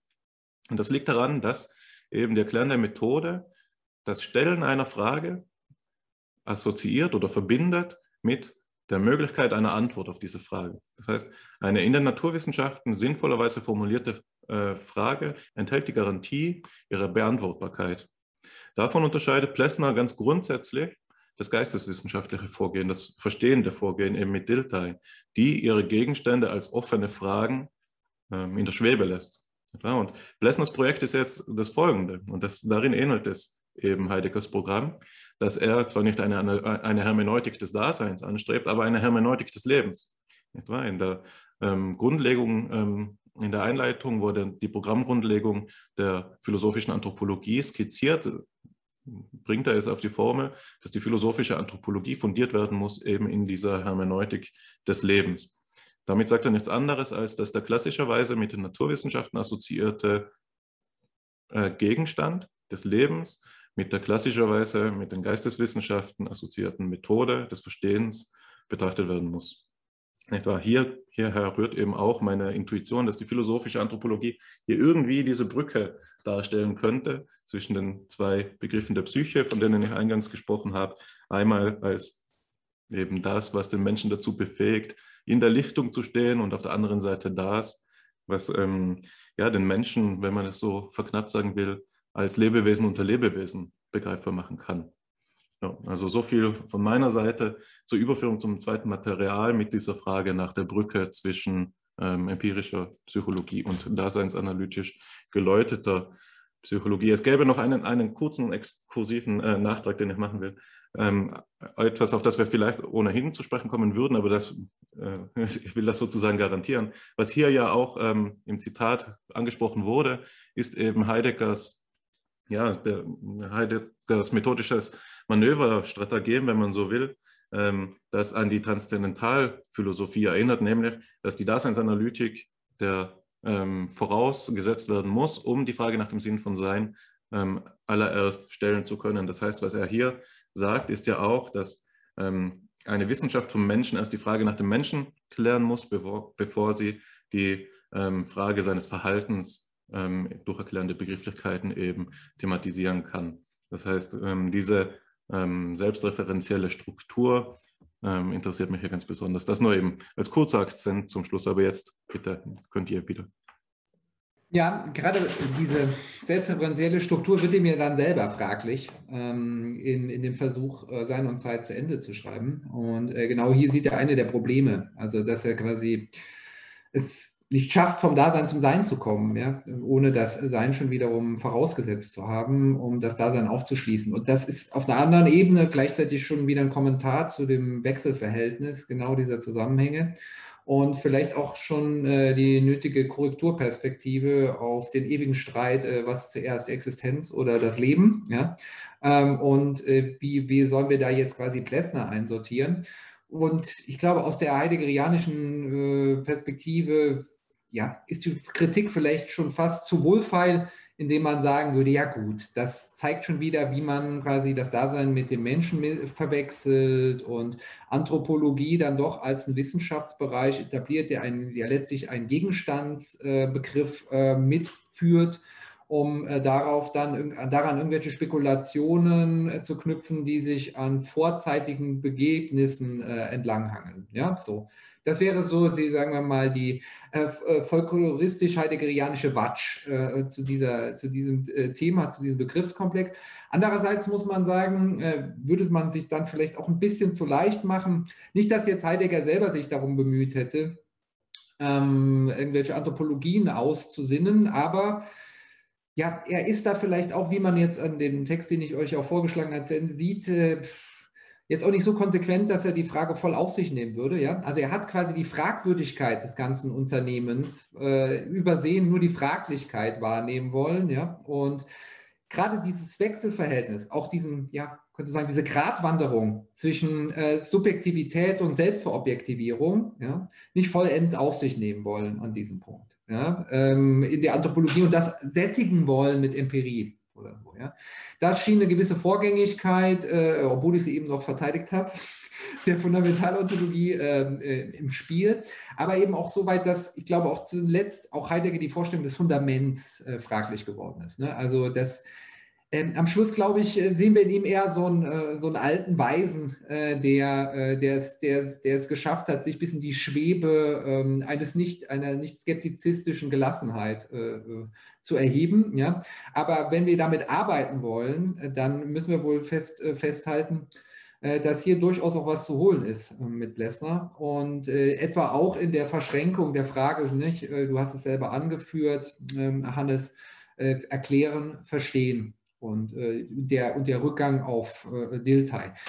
Äh, jetzt ist es ein offenes Geheimnis, dass sich natürlich Heidegger auch abgearbeitet hat an der Frage der Anthropologie zunächst mal in seiner Zeit und auch den Verweis auf Dilthey ja auch dann explizit macht. Ähm, und ich glaube, das, woran er Angestoß genommen hat bei Dilthey, ist ähm, dann tatsächlich auch diese Vorstellung von Geisteswissenschaft, ähm, weil da, was da als Wissenschaft durchkommt oder was gilt er ja gerade als Geisteswissenschaft und nicht als äh, Human Sciences oder äh, Sciences Humaines verstanden will. Ja? Also wir haben da ja auch da so eine gewisse Eigenart, das so zu titulieren. Ja?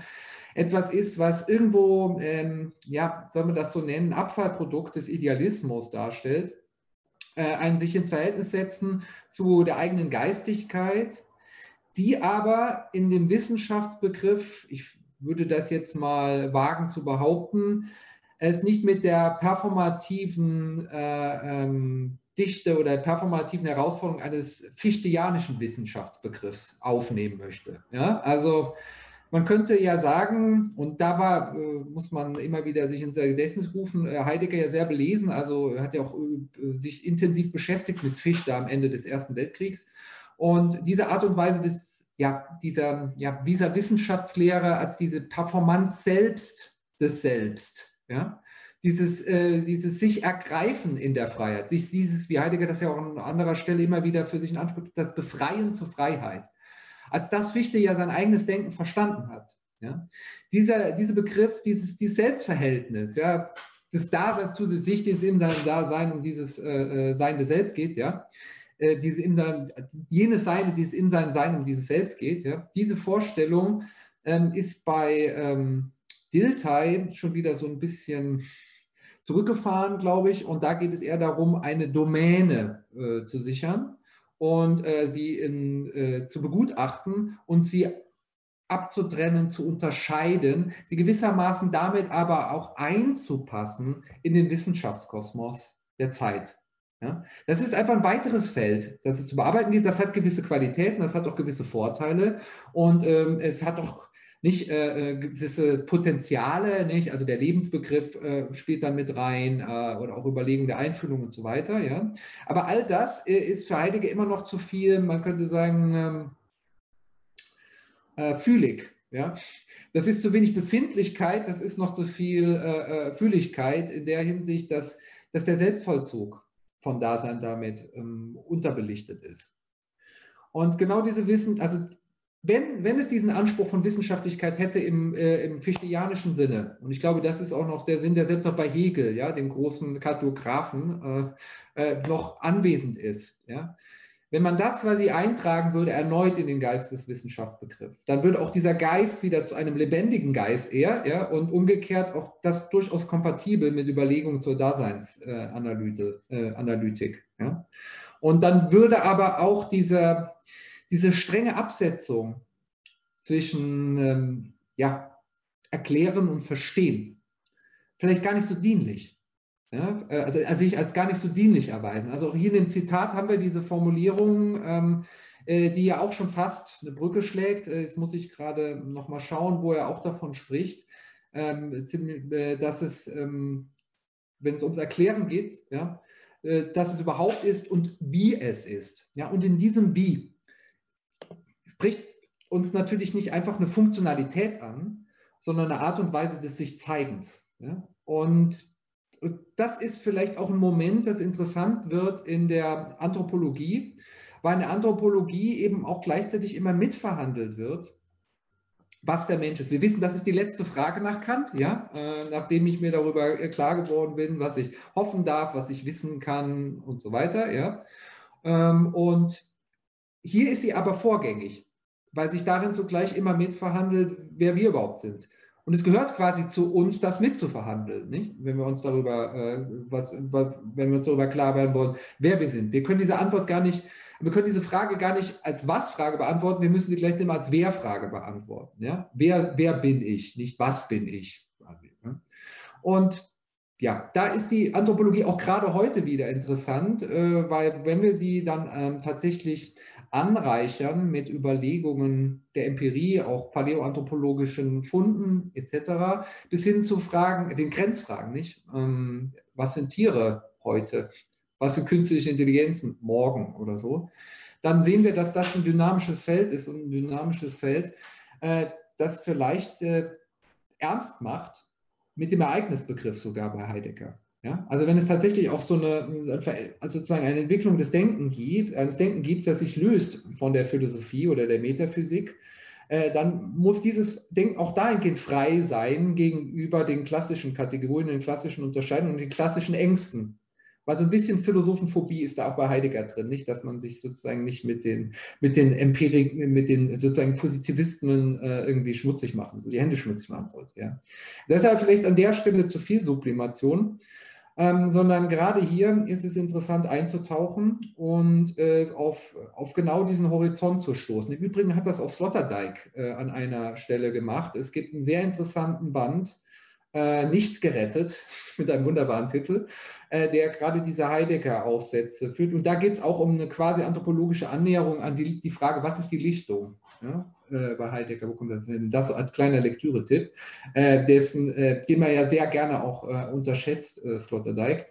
Ähm, und hier an, an der Stelle ähm, wäre eben noch weiter zu graben und äh, sich vor allen Dingen auch zu öffnen für das, was da noch kommt und das, was sich da noch stellt. Und das sind am Schluss eben auch Fragen, etwa wenn es um die Frage Leben, Existenz geht, was ist der Primat, der äh, die, die, die Dynamik verhandelt wird, ja, die überhaupt schon vielleicht einfach durch die Fragwürdigkeit, das Aufrechterhalten also des anhaltenden Fragens, und wir kennen auch den Spruch nicht, die Frage ist die Frömmigkeit des Fragen, ist die Frömmigkeit des Denkens bei Heidegger, ja, den er dann auch nochmal ein bisschen zurücknimmt am Schluss. Aber genau dieses, dieses Horizont eröffnende, sich letztlich auf das Zukommende äh, öffnende der, der Frage.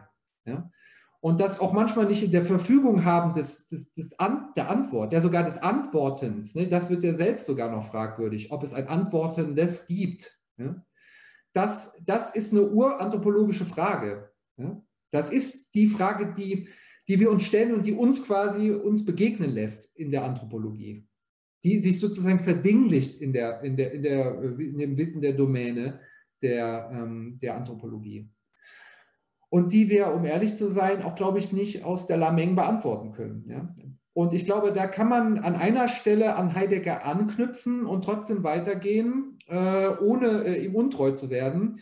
Und zwar etwa, indem man äh, ja, einen der Heideggerianer ins Feld führt, äh, der vielleicht einer der treueste ist, wenn nicht der treueste, äh, Friedrich Kittler, einer der, der äh, durchgeknallten Medientheoretiker der zweiten Hälfte des 20. Jahrhunderts, der aber tatsächlich Heidegger hoch und runter gelesen hat und dabei dazu übergegangen ist, ähm, quasi an der Grenzgang zu den Medien, die uns bestimmen, an der Grenze zwischen Software und Hardware, sich die Frage zu stellen, ähm, in welchen Medienverbänden, ja, in welcher könnte man sagen, Medienökologie sind wir eigentlich beheimatet als Menschen? Und ist es nicht tatsächlich auch so, dass unsere Art und Weise des Denkens, eine alte Einsicht des Linguistik-Turns, ja, abhängig ist nicht nur von der Semantik unserer Sprachlichkeit, sondern auch von der Performance etwa unserer Sprachlichkeit. Ja.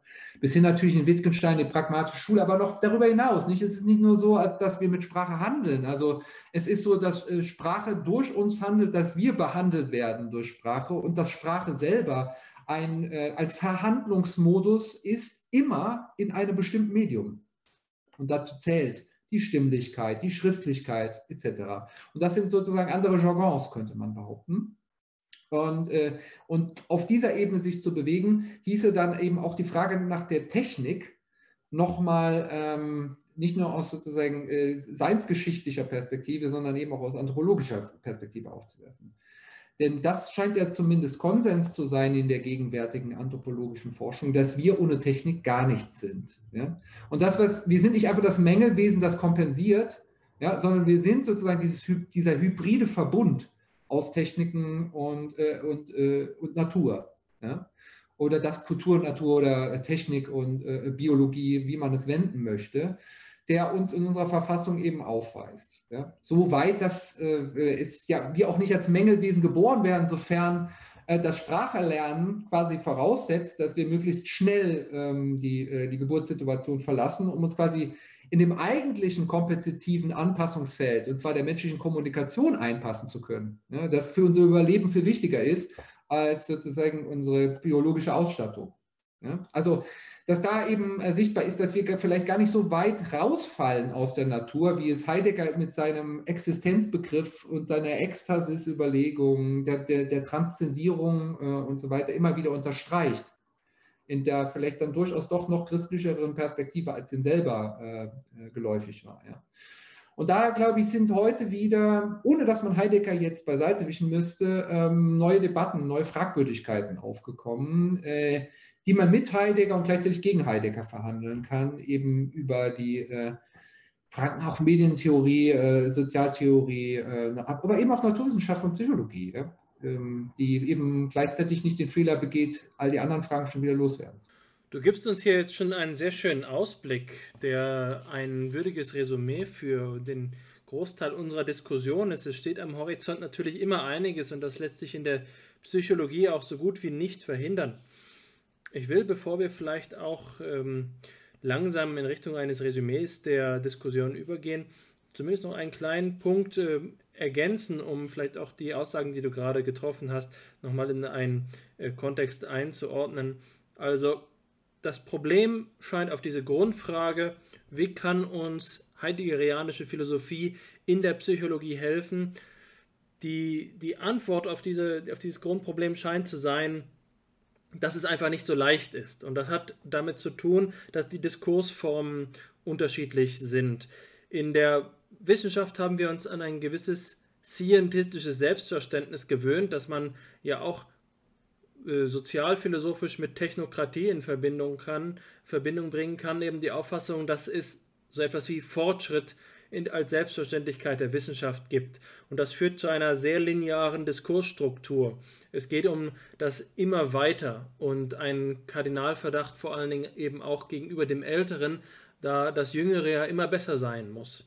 Die klassische philosophische Diskussionsform ist ja eben rekursiv und zirkulär, spiralenhaft im besten Fall, so wie es bei meinetwegen der, äh, der Wissenschaftslehre des angesprochenen Fichte äh, kennen. Die Idee, dass wir gerade dann, wenn wir an dem an Ende angekommen sind eines Gedankens, beim neuen Anfang stehen und dort zurückkommen, äh, dorthin zurückkehren können, wo wir begonnen haben, um festzustellen, dass sich alles verändert hat.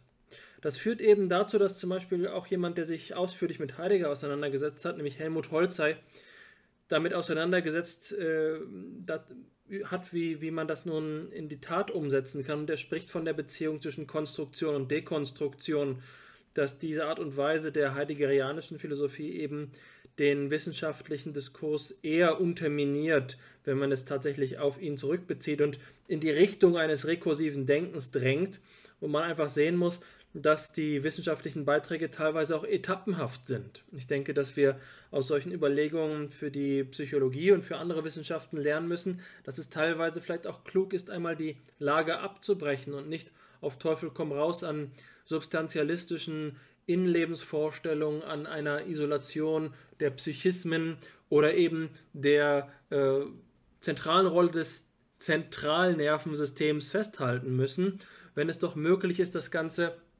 gerade eben auf Grundlage der Überwindung von Fehlern, die vormals gemacht wurden, neu zu denken, neu anzusetzen. Der Wunsch ähm, nach dem Paradigmenwechsel, eben auch sicherlich die Hoffnung, die viele idealistische Wissenschaftler schon immer mit dieser eher deskriptiven Beschreibung von Thomas Kuhn verbunden haben, dass man doch auch nochmal äh, den Neuanfang, das unbeschriebene Blatt hervorholen kann. Nicht nur in der, ähm, in der Physik, sondern eben auch in anderen Wissenschaften. Ich glaube, das ist für mich schon mal äh, etwas, eine klare Lektion, die ich aus, aus unserem heutigen Gespräch gezogen habe. Aber ich will doch noch mal auf eine Sache zu sprechen kommen und das ist die Metrisierung, die ja auch eigentlich unser zentrales Thema für die, ähm, für die Auseinandersetzung gewesen ist. Und du hast, äh, Florian, Technik als Weise des Entbergens beschrieben und das muss dann ja auch die Messtechnik sein. Messtechnik als eine Weise des Entbergens. Und wir müssen begreifen, dass die äh, Technik, die Methodologie, die wir wählen, einerseits also die Entbergungen bahnt und entwickelt, dass wir also mit weiteren Messtechniken weitere, ähm, weitere Muster der Entbergung vielleicht solizitieren können. Aber andererseits ist es so, dass das ja auch nicht zu einem Anything Goes entarten kann. Die, aus der Wissenschaft müssen wir doch Lektionen ziehen, in welche Richtung wir mit unseren Techniken nun das Entbergen äh, versuchen wollen. Man kann nach Gold graben, aber man kann auch einfach nur im Geröll graben. Äh, ich glaube, wenn, die, äh, wenn hier die Wissenschaftstheorie, die heideggerianische Wissenschaftstheorie, eine Bringschuld hat, dann ist es doch zumindest der Fingerzeig, äh, wo, wo die Goldreserven ähm, wo die Goldreserven liegen. Fällt dir dazu vielleicht noch etwas ein, bevor wir gleich vielleicht zu einem, zu einem Resümee übergehen?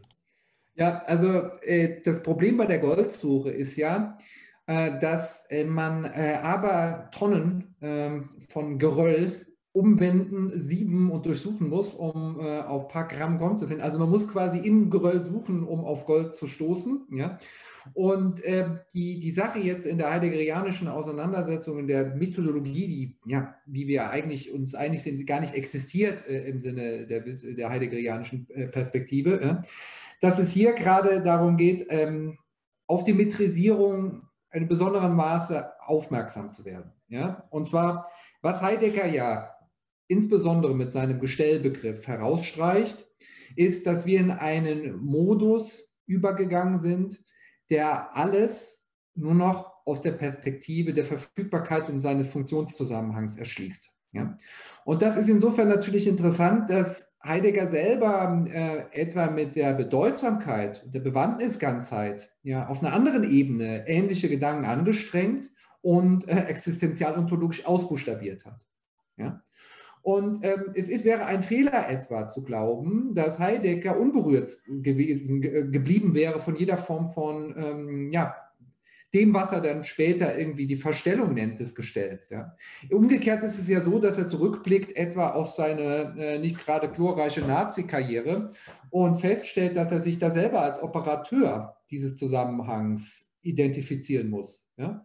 Äh, was er sich auch selber so auslegt, äh, dass das sozusagen eine der Proben äh, des Seins gewesen wäre an ihm selbst, das ihn vor Augen geführt hat, in wie stark man sich selbst da als Kritiker, als Philosoph nicht aus den Geschicken herausnehmen kann sondern gerade als Philosoph nur noch viel stärker eingebunden ist in diese Zusammenhänge und in diesem Fall eines Verhängnisses, in dem das Verantwortung übernehmen, wie Heidegger es sich ja selber auslegte zur damaligen Zeit, dann auch mit, naja, einer gewissen Irre einhergeht oder auch vielleicht eines Irrtums. Ne?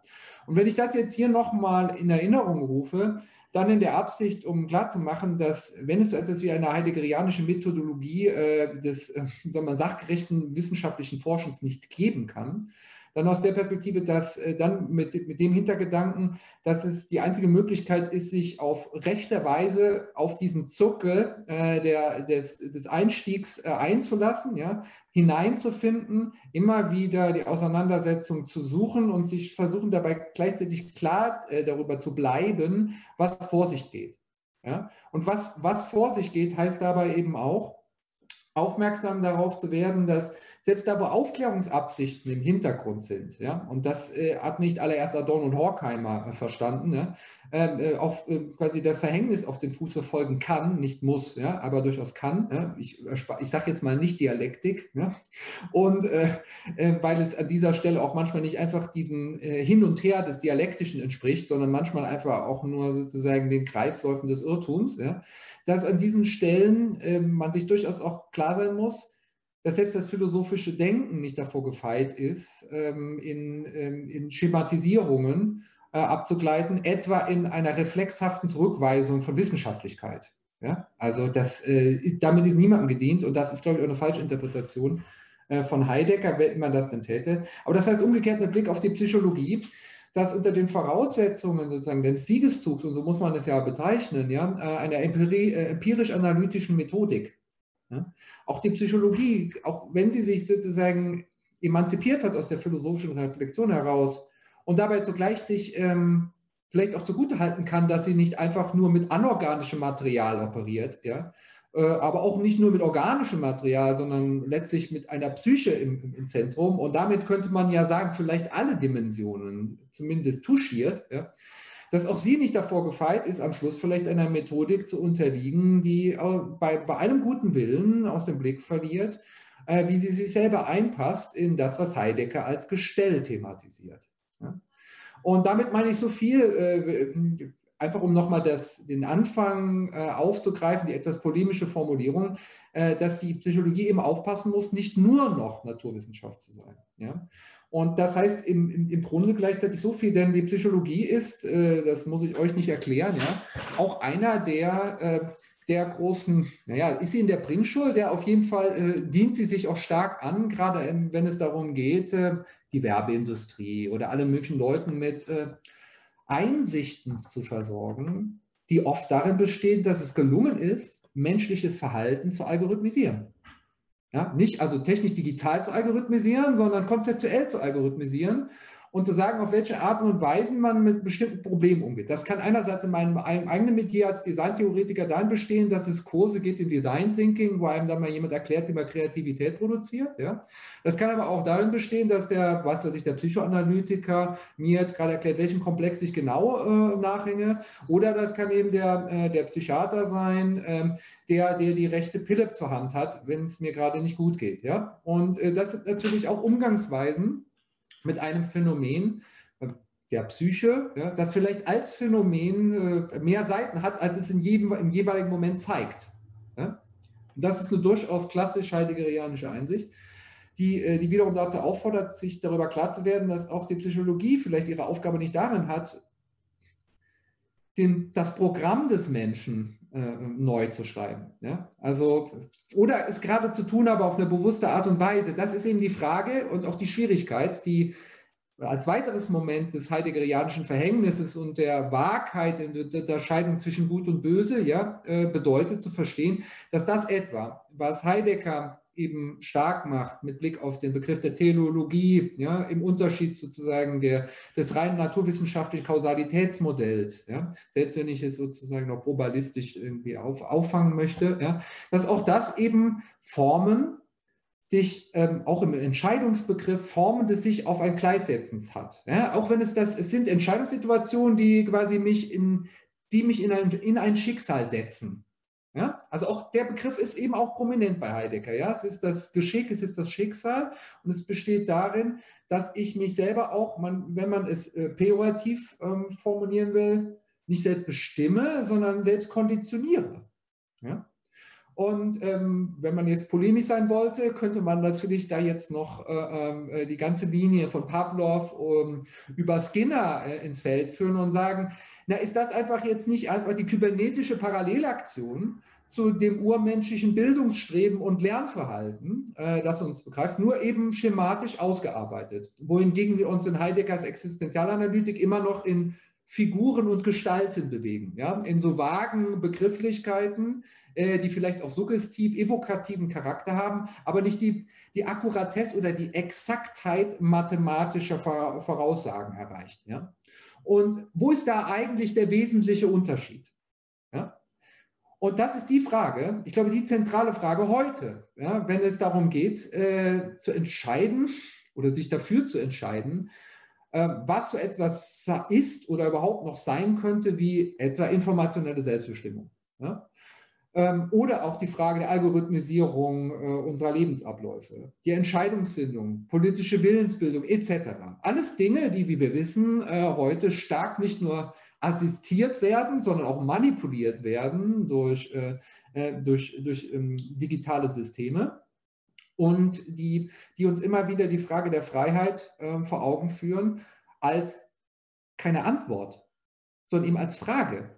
Und als eine Heraussetzung, als sozusagen eine Arbeit, ein, ein Work in Progress, als ein, äh, als ein Unternehmen, als eine Performance, die immer wieder darum ringen muss, diese Freiheit nicht aus dem Blick zu verlieren. Und ich glaube, das ist Teil der, äh, der heideggerianischen äh, Methodik, ja, wenn überhaupt, diesen Freiheitsbegriff, der eben im Übrigen kein rein deliberativer ist, ja, sondern äh, der tatsächlich ein existenzieller in dem Sinne ist, dass wir uns überhaupt begreifen als der Spielraum, könnte man sagen, des Seins. Ja. Als, der Ereign als sozusagen die Ereignisstätte, als das, wo, wo sich etwas überhaupt einstellen kann, ohne dass es nur geschieht. Ja sondern dass sozusagen zu, man könnte auch so sagen, zur Disposition gestellt wird. Ja? Dies, dies, diese Idee, dass sich in keinem Moment ein etwas lichtet und wie Heidegger an einer schönen äh, Stelle sagt, wir dahingehend in den Gebrauch genommen werden, dass wir es bergen. Ja? Also dass wir das, was sich für einen kurzen Moment entbirgt, bergen, um es vor seinem sich verbergen äh, ähm, äh, ja, umgekehrt zu entziehen. Ja? Das heißt also dieses, dieses Bewahren im Sinne der Wahrheit auch, diese, diese Idee, das ist etwas, was wir nicht zu sehr outsourcen sollten und wozu wir gerade die Tendenz äh, äh, massiv zeigen, ja, äh, uns sozusagen aufzulösen in ähm, einem, ja, in einen Datenknotenpunkt oder so, ja, und und da hat auch, muss man sagen, die Psychologie in der Herangehensweise ihren Dienst schon geleistet. Nicht? Also zu sehen, genau diese Schematismen zu etablieren, sie äh, zu identifizieren und sie wiederum zu instrumentalisieren für Dinge. Das bedeutet eben auch gestellt. Ja? Aber diesen Gedanken als solchen zu sehen, zu benennen, zu adressieren ähm, und überhaupt fragwürdig werden, das wäre vielleicht die heideggerianische Kritik auf das, auf, auf das Ganze. Wenn auch noch nicht die Antwort. Ja, wir haben jetzt einen, ähm, ja, wieder mal einen ungeheuren Problemdruck angereichert und wir sind da auf die verschiedensten ähm, Zusammenhänge zu sprechen gekommen. Einen will ich noch einmal kurz aufgreifen und dann können wir auch von meiner Seite aus ins Resümee übergehen. Und zwar hast du, Florian, ja gerade vom Menschen als Datenpunkt gesprochen und der Algorithmisierung seiner Psyche eben, im, die auch ermöglicht wurde durch den Siegeszug, also ja, dadurch ermöglicht wurde, dass die Psychologie Teil war und sich als Teil begriffen hat des, des Siegeszuges, den die Naturwissenschaften seit der Aufklärung eben führen. Und ich musste da an ein Wort denken, das Heidegger viel bespricht, nämlich das Wort Nietzsches, die Wüste wächst. Und man könnte vielleicht eben, ja, vielleicht ironisierend anfügen, dass das Gestell sich ausbaut, nicht wahr? Also der Mensch scheint sich, das Bild hast du zumindest jetzt in meinem Gehör gemalt, der Mensch scheint sich zu verlieren hinter all dem, hinter all der Technik und all der, ähm, ja, Rationalität und Klugheit, mit der er sich da umgibt, mit der er eben seinen Mind extended, um das moderne Vokabular zu bedienen. Und ich denke, dass man, oder dass ich zumindest für meine, meiner Position aus ganz mit vollen Herzen zustimmen kann, dass es darum gehen muss, zu sehen einerseits, dass Heidegger die, ähm, Heideggers Begriff der Wissenschaft nicht so eindimensional ist, wie er in der Rezeption wiedergegeben wird und dass eben zweitens, das folgt unmittelbar daraus, die Wissenschaftlichkeit und insbesondere die Naturwissenschaftlichkeit auch aus einer heideggerianisch revidierten Position nicht von vornherein abzulehnen wäre. Lediglich eben der Appell, den du ja getroffen hast und dem ich mich auch anschließen will, wäre derjenige, dass es eben Acht zu geben gilt, nicht, äh, wenn man Psychologie betreibt, nur noch Naturwissenschaft zu betreiben.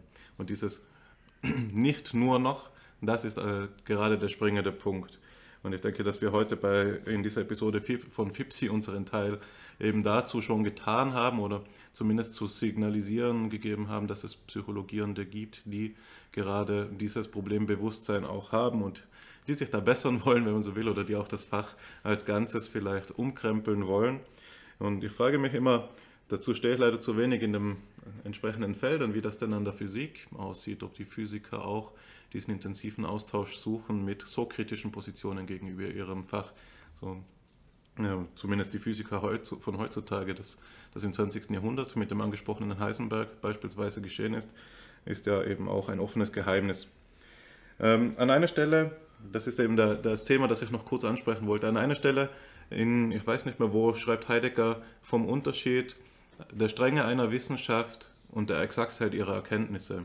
Und er ähm, kontra, konterkariert da die Naturwissenschaft mit den Geschichtswissenschaften und kommt eben zu dem beim ersten Mal lesen vielleicht überraschenden Schluss, dass die Geschichtswissenschaften den Naturwissenschaften in keineswegs in der Strenge nachstehen. Beides sind strenge Wissenschaften. Nur die Exaktheit der Erkenntnisse ist für die Naturwissenschaften eben aufgrund, aufgrund ihrer der, ja, der Verfügbarkeit der mathematischen Erkenntnis, äh, der, der mathematischen Denkweise sehr viel höher als die in der Geschichtswissenschaft. Aber die geschichtswissenschaftliche Methodologie ist immer noch ihrem Gegenstand angemessen. Und wenn die Exaktheit der Ergebnisse nicht der, äh, mit der der Mathematik konkurrieren kann, dann ist das eben vielleicht ein, eine, ja, bedauernswert, aber sachgerecht noch immer. Und ich denke, dass es in der Psychologie, und dafür steht das dritte Material, ähm, das wir heute mitgebracht haben, eben ähm, Skinner, Burhus, Burhus, Frederick Skinner mit seiner Skinnerbox, dass in der Psychologie häufig einmal eben das Missverständnis nahe äh, oder ja eingegangen wurde aus der heideggerianischen Perspektive, dass die Strenge der Wissenschaft mit der Exaktheit der möglichen Ergebnisse zusammenfällt. Das heißt, anders formuliert, dass strenge Wissenschaften nur naturwissenschaftliche, verfahrende ähm, Wissenschaften wären und ähm, paradigmatisch dafür ist eben hier die Skinnerbox, der eben versucht hat, das Verhalten von Ratten durch ähm, ja, eine, eine nahezu ja, ähm, an eine, durch eine Apparatur zu beforschen, die an ein ähm, physikalisches Laboratorium erinnern kann. Also Skinner kann hier gelten als jemand, der das Paradebeispiel ist, eben für jemanden, der sich mit der Mechanik der Seele befasst hat und dies versucht hat, auf dem Wege der Tierpsychologie zu beweisen oder durchzuführen, wobei eben die leitende Hintergrundüberzeugung diejenige war, dass die Gesetzmäßigkeiten, die dort erforscht werden an den Ratten, universeller Natur sind und daher eins zu eins auf alle Lebewesen erweitert werden könnten. Wichtig ist in diesem Zusammenhang eines noch zu erwähnen. Es gäbe dazu natürlich viel zu sagen, beispielsweise die, das interessante, die, die interessante Funktionsweise dieses Kinderpox im Detail, aber ich denke, das spare ich heute aus. Aber was ich noch erwähnen will, ist eben, dass Skinner ja als einer als ein Vertreter des Behaviorismus hier ganz von der intentionalen Seite des ähm, Verhaltens eben absieht und bloß noch einen extensionalen Blick an die Versuchstiere eben anlegt. Daher kommt diese berühmte Rede der Black Box, die die Psyche sein soll. Also das, was wir nicht einsehen können und auch nicht einsehen müssen, wenn wir Psychologie als Verhaltenswissenschaft betreiben wollen, eben behavioristisch die Psychologie sehen, dann achten wir nur noch auf eben das sogenannte overt behavior, das äußerliche Verhalten. Und wir können eben Psychologie analog betreiben zu den anderen Naturwissenschaften, ganz ähm, beobachtend, ähm, auch von einem Fear, äh, also von einem Standpunkt des unbeteiligten Drittens heraus. Was man dazu sagen kann, ist eben, dass das dem entspricht, dass ähm, Florian, du schon angesprochen hast, als du die Was- und die Wer-Frage mit Heidegger unterschieden hast, die man an den Menschen stellen kann, wohin, wo ja Heideggers Kritik in die Richtung geht, dass die Was-Frage den Menschen in seinem Vorhandensein ansetzt und damit die Seinsweise des Menschen, ähm, die ihm eigentümliche Seinsweise eben nicht thematisieren kann, nicht sichtbar machen kann, nämlich die Existenz des Menschen, die nur mit der Wer-Frage erfragt werden kann. Man könnte also mit Heidegger hier sagen, Skinner fragt nach den Ratten und auch nach der Behaviorismus, Behaviorismus nach dem Menschen im Modus des Was. Und ja, meine Vermutung, aber das wirklich nur noch als, als ähm, Aussicht, die ich einmal mit Herrn Christian Teves, der im Kolloquium der AG zuletzt gesprochen hat, einmal erarbeitet habe, wäre eben, dass man mit der philosophischen Anthropologie Plessners womöglich nach dem Wer des Was fragen könnte. Das heißt, eben wenn wir Existenz auf Leben fundieren, dann können wir beide Frageweisen äh, sinnstiftend kombinieren. Aber das wirklich, das wirklich nur als Ausblick, das würde jetzt äh, viel zu weit führen. Als, ähm, als letztes Wort, bevor ich ähm, Florian dir die Gelegenheit zu einem Abschlussplädoyer gebe, würde ich darauf hinweisen wollen, dass wir uns heute in einer ähnlichen Lage, also dass wir, ja, dass wir uns in einer ähnlichen Lage befinden wie vor 100 Jahren. 1927 ähm, sagt Max Scheler in Die Stellung des Menschen im Kosmos, dass wir nie mehr Ergebnisse, Befunde und ähm, Paradigmen vorzuweisen hatten als eben damals, was das Wesen des Menschen betrifft. Und zugleich waren wir uns nie unklarer darüber, was denn der Mensch nun ist, als damals. Wahr? So rollt Scheler seine Frage danach auf oder seinen Appell danach, ähm, dass es eben notwendig ist, eine wieder einheitliche Perspektive auf den Menschen zu entwickeln. Und das versucht er durch die ähm, philosophische Anthropologie zu bewerkstelligen. Man könnte analogerweise sagen, so wie ich dich verstanden habe, Florian, dass es eben bei Heidegger gar nicht so anders steht. Natürlich gibt es ganz ähm, signifikante begriffliche Verschiebungen, aber es geht um dieses einheitliche und auch dem Menschen in seiner Eigentümlichkeit gerecht werdende Bild, das der Mensch von sich selbst eben machen muss. Und wir befinden uns heute in einer analogen Weise. Du hast die Paläontologie angesprochen. Man könnte da noch, ja, ohne zu übertreiben, hunderte von Einzelwissenschaften anhängen, die eben mit dem, die den Menschen in ihr Zentrum stellen. Das die, Archäolog äh, die, die Paläonto Paläontologie zerfällt ja in ihrerseits in ganz verschiedene Subsparten, beispielsweise die kognitive Archäologie oder eben ja, die reine Fossilienlehre und so weiter. Man, darauf werden wir in der nächsten Episode von FIPSI zu sprechen kommen, wenn wir einen Experten für diese Felder eben ähm, begrüßen dürfen. Aber wir befinden uns eben, darauf will hinaus, in einer analogen Lage. Der Erkenntnisreichtum über den Menschen ist noch ähm, viel hypertropher, als er vor 100 Jahren war. Und wir se sehen uns in derselben Bredouille. Nur, dass sie diesmal vielleicht ganz grundsätzlich ähm, unlösbar, sein könnte, nämlich dann, wenn die Verstelltheit durch das Gestell, also wenn die, die Hypertrophie der Technik überhand genommen haben sollte. Das ist ja gerade ein, einfach nur eine anthropologische Umformulierung der Angst, die mit der KI immer wieder verbunden wird, nicht wahr? Dass sie eben überhand gewinnt und wir uns in der Position des Zauberlehrlings wiederfinden, dass die Geister, die wir eben beschworen haben, ja, von uns nicht mehr eingefangen werden können. Also so viel von mir nur. Ähm, Florian, ich freue mich, wenn du uns und den Zuhörenden nochmal ähm, ins Gewissen sprichst und sozusagen vielleicht ein, einfach ein Abschlussplädoyer entfaltest.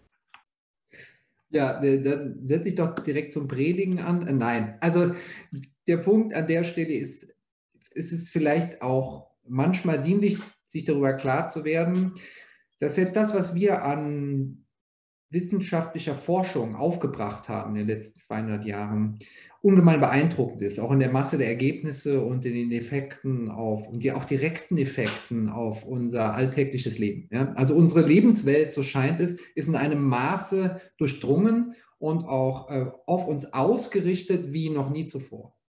Gleichwohl ist das gemessen an der Komplexität der Problemstellung und sozusagen an der Existenzialität der Herausforderungen gleichwohl immer noch nichts äh, was, äh, was sozusagen uns in irgendeiner Weise einen Triumph über was auch immer garantieren würde. Ja?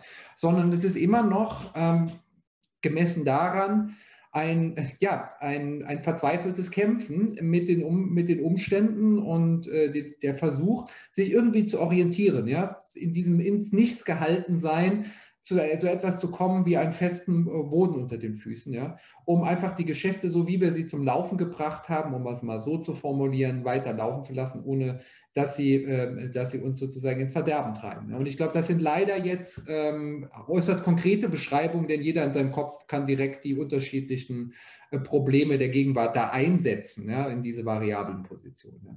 Gerade deswegen aber, äh, glaube ich, ist es umso interessanter, sich immer wieder auch äh, auf diese Besinnung im Heideggerischen Sinne einzulassen und äh, zuletzt auch sich klar zu werden, was es mit der Exaktheit selber auf sich hat in Zeiten einer Fuzzy-Logik, äh, der Wahrheit, einer Big Data und so weiter und so fort. Ja?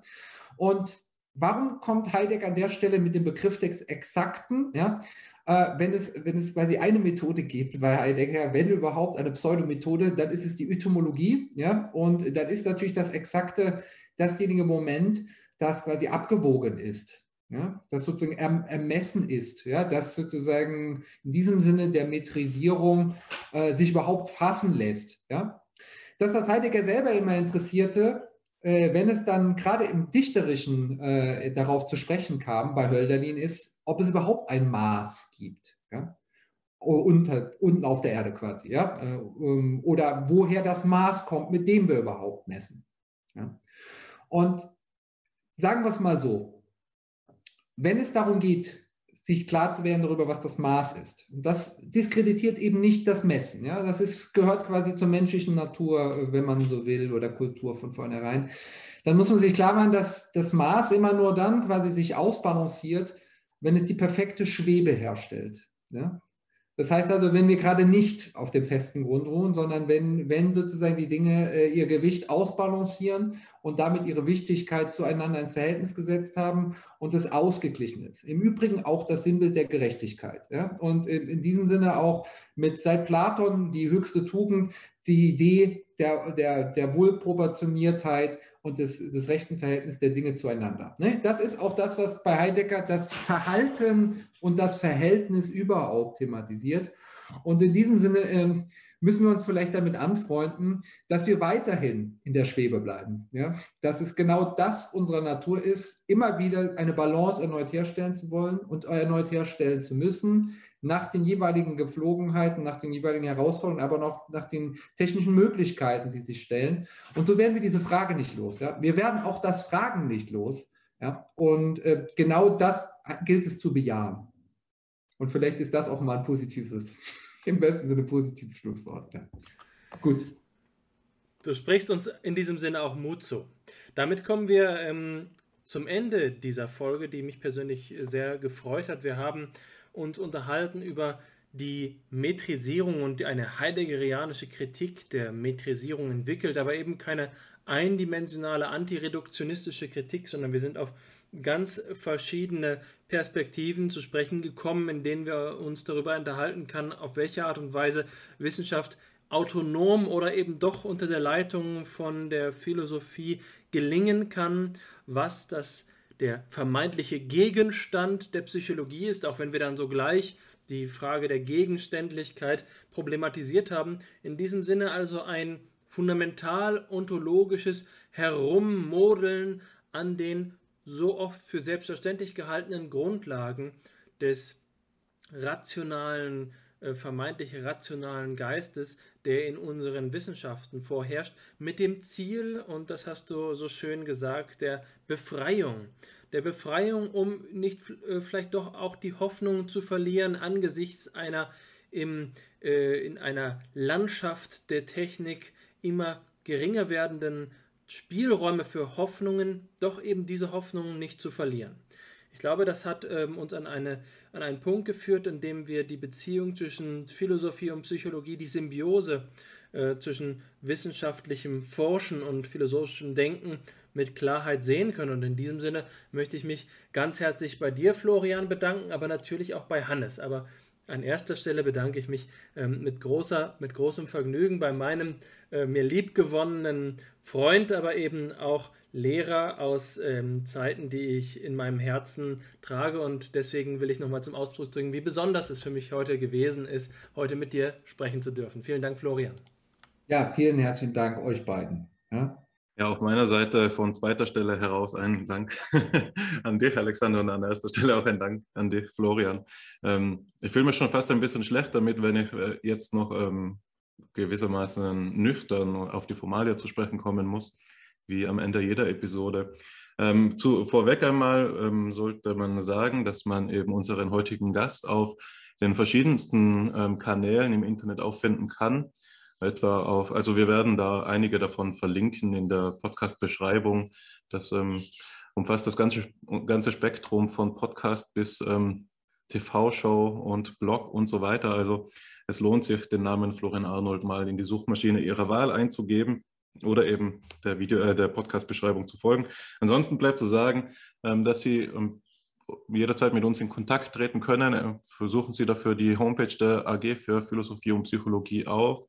Auch die ist verlinkt. Sie können mit uns per Telegram aktiv am Podcast mitgestalten. Es gibt eine Telegram-Gruppe, Dort, es gibt auch eine eigene Gruppe, die das gesamte Programm der AG für Philosophie und Psychologie ankündigt.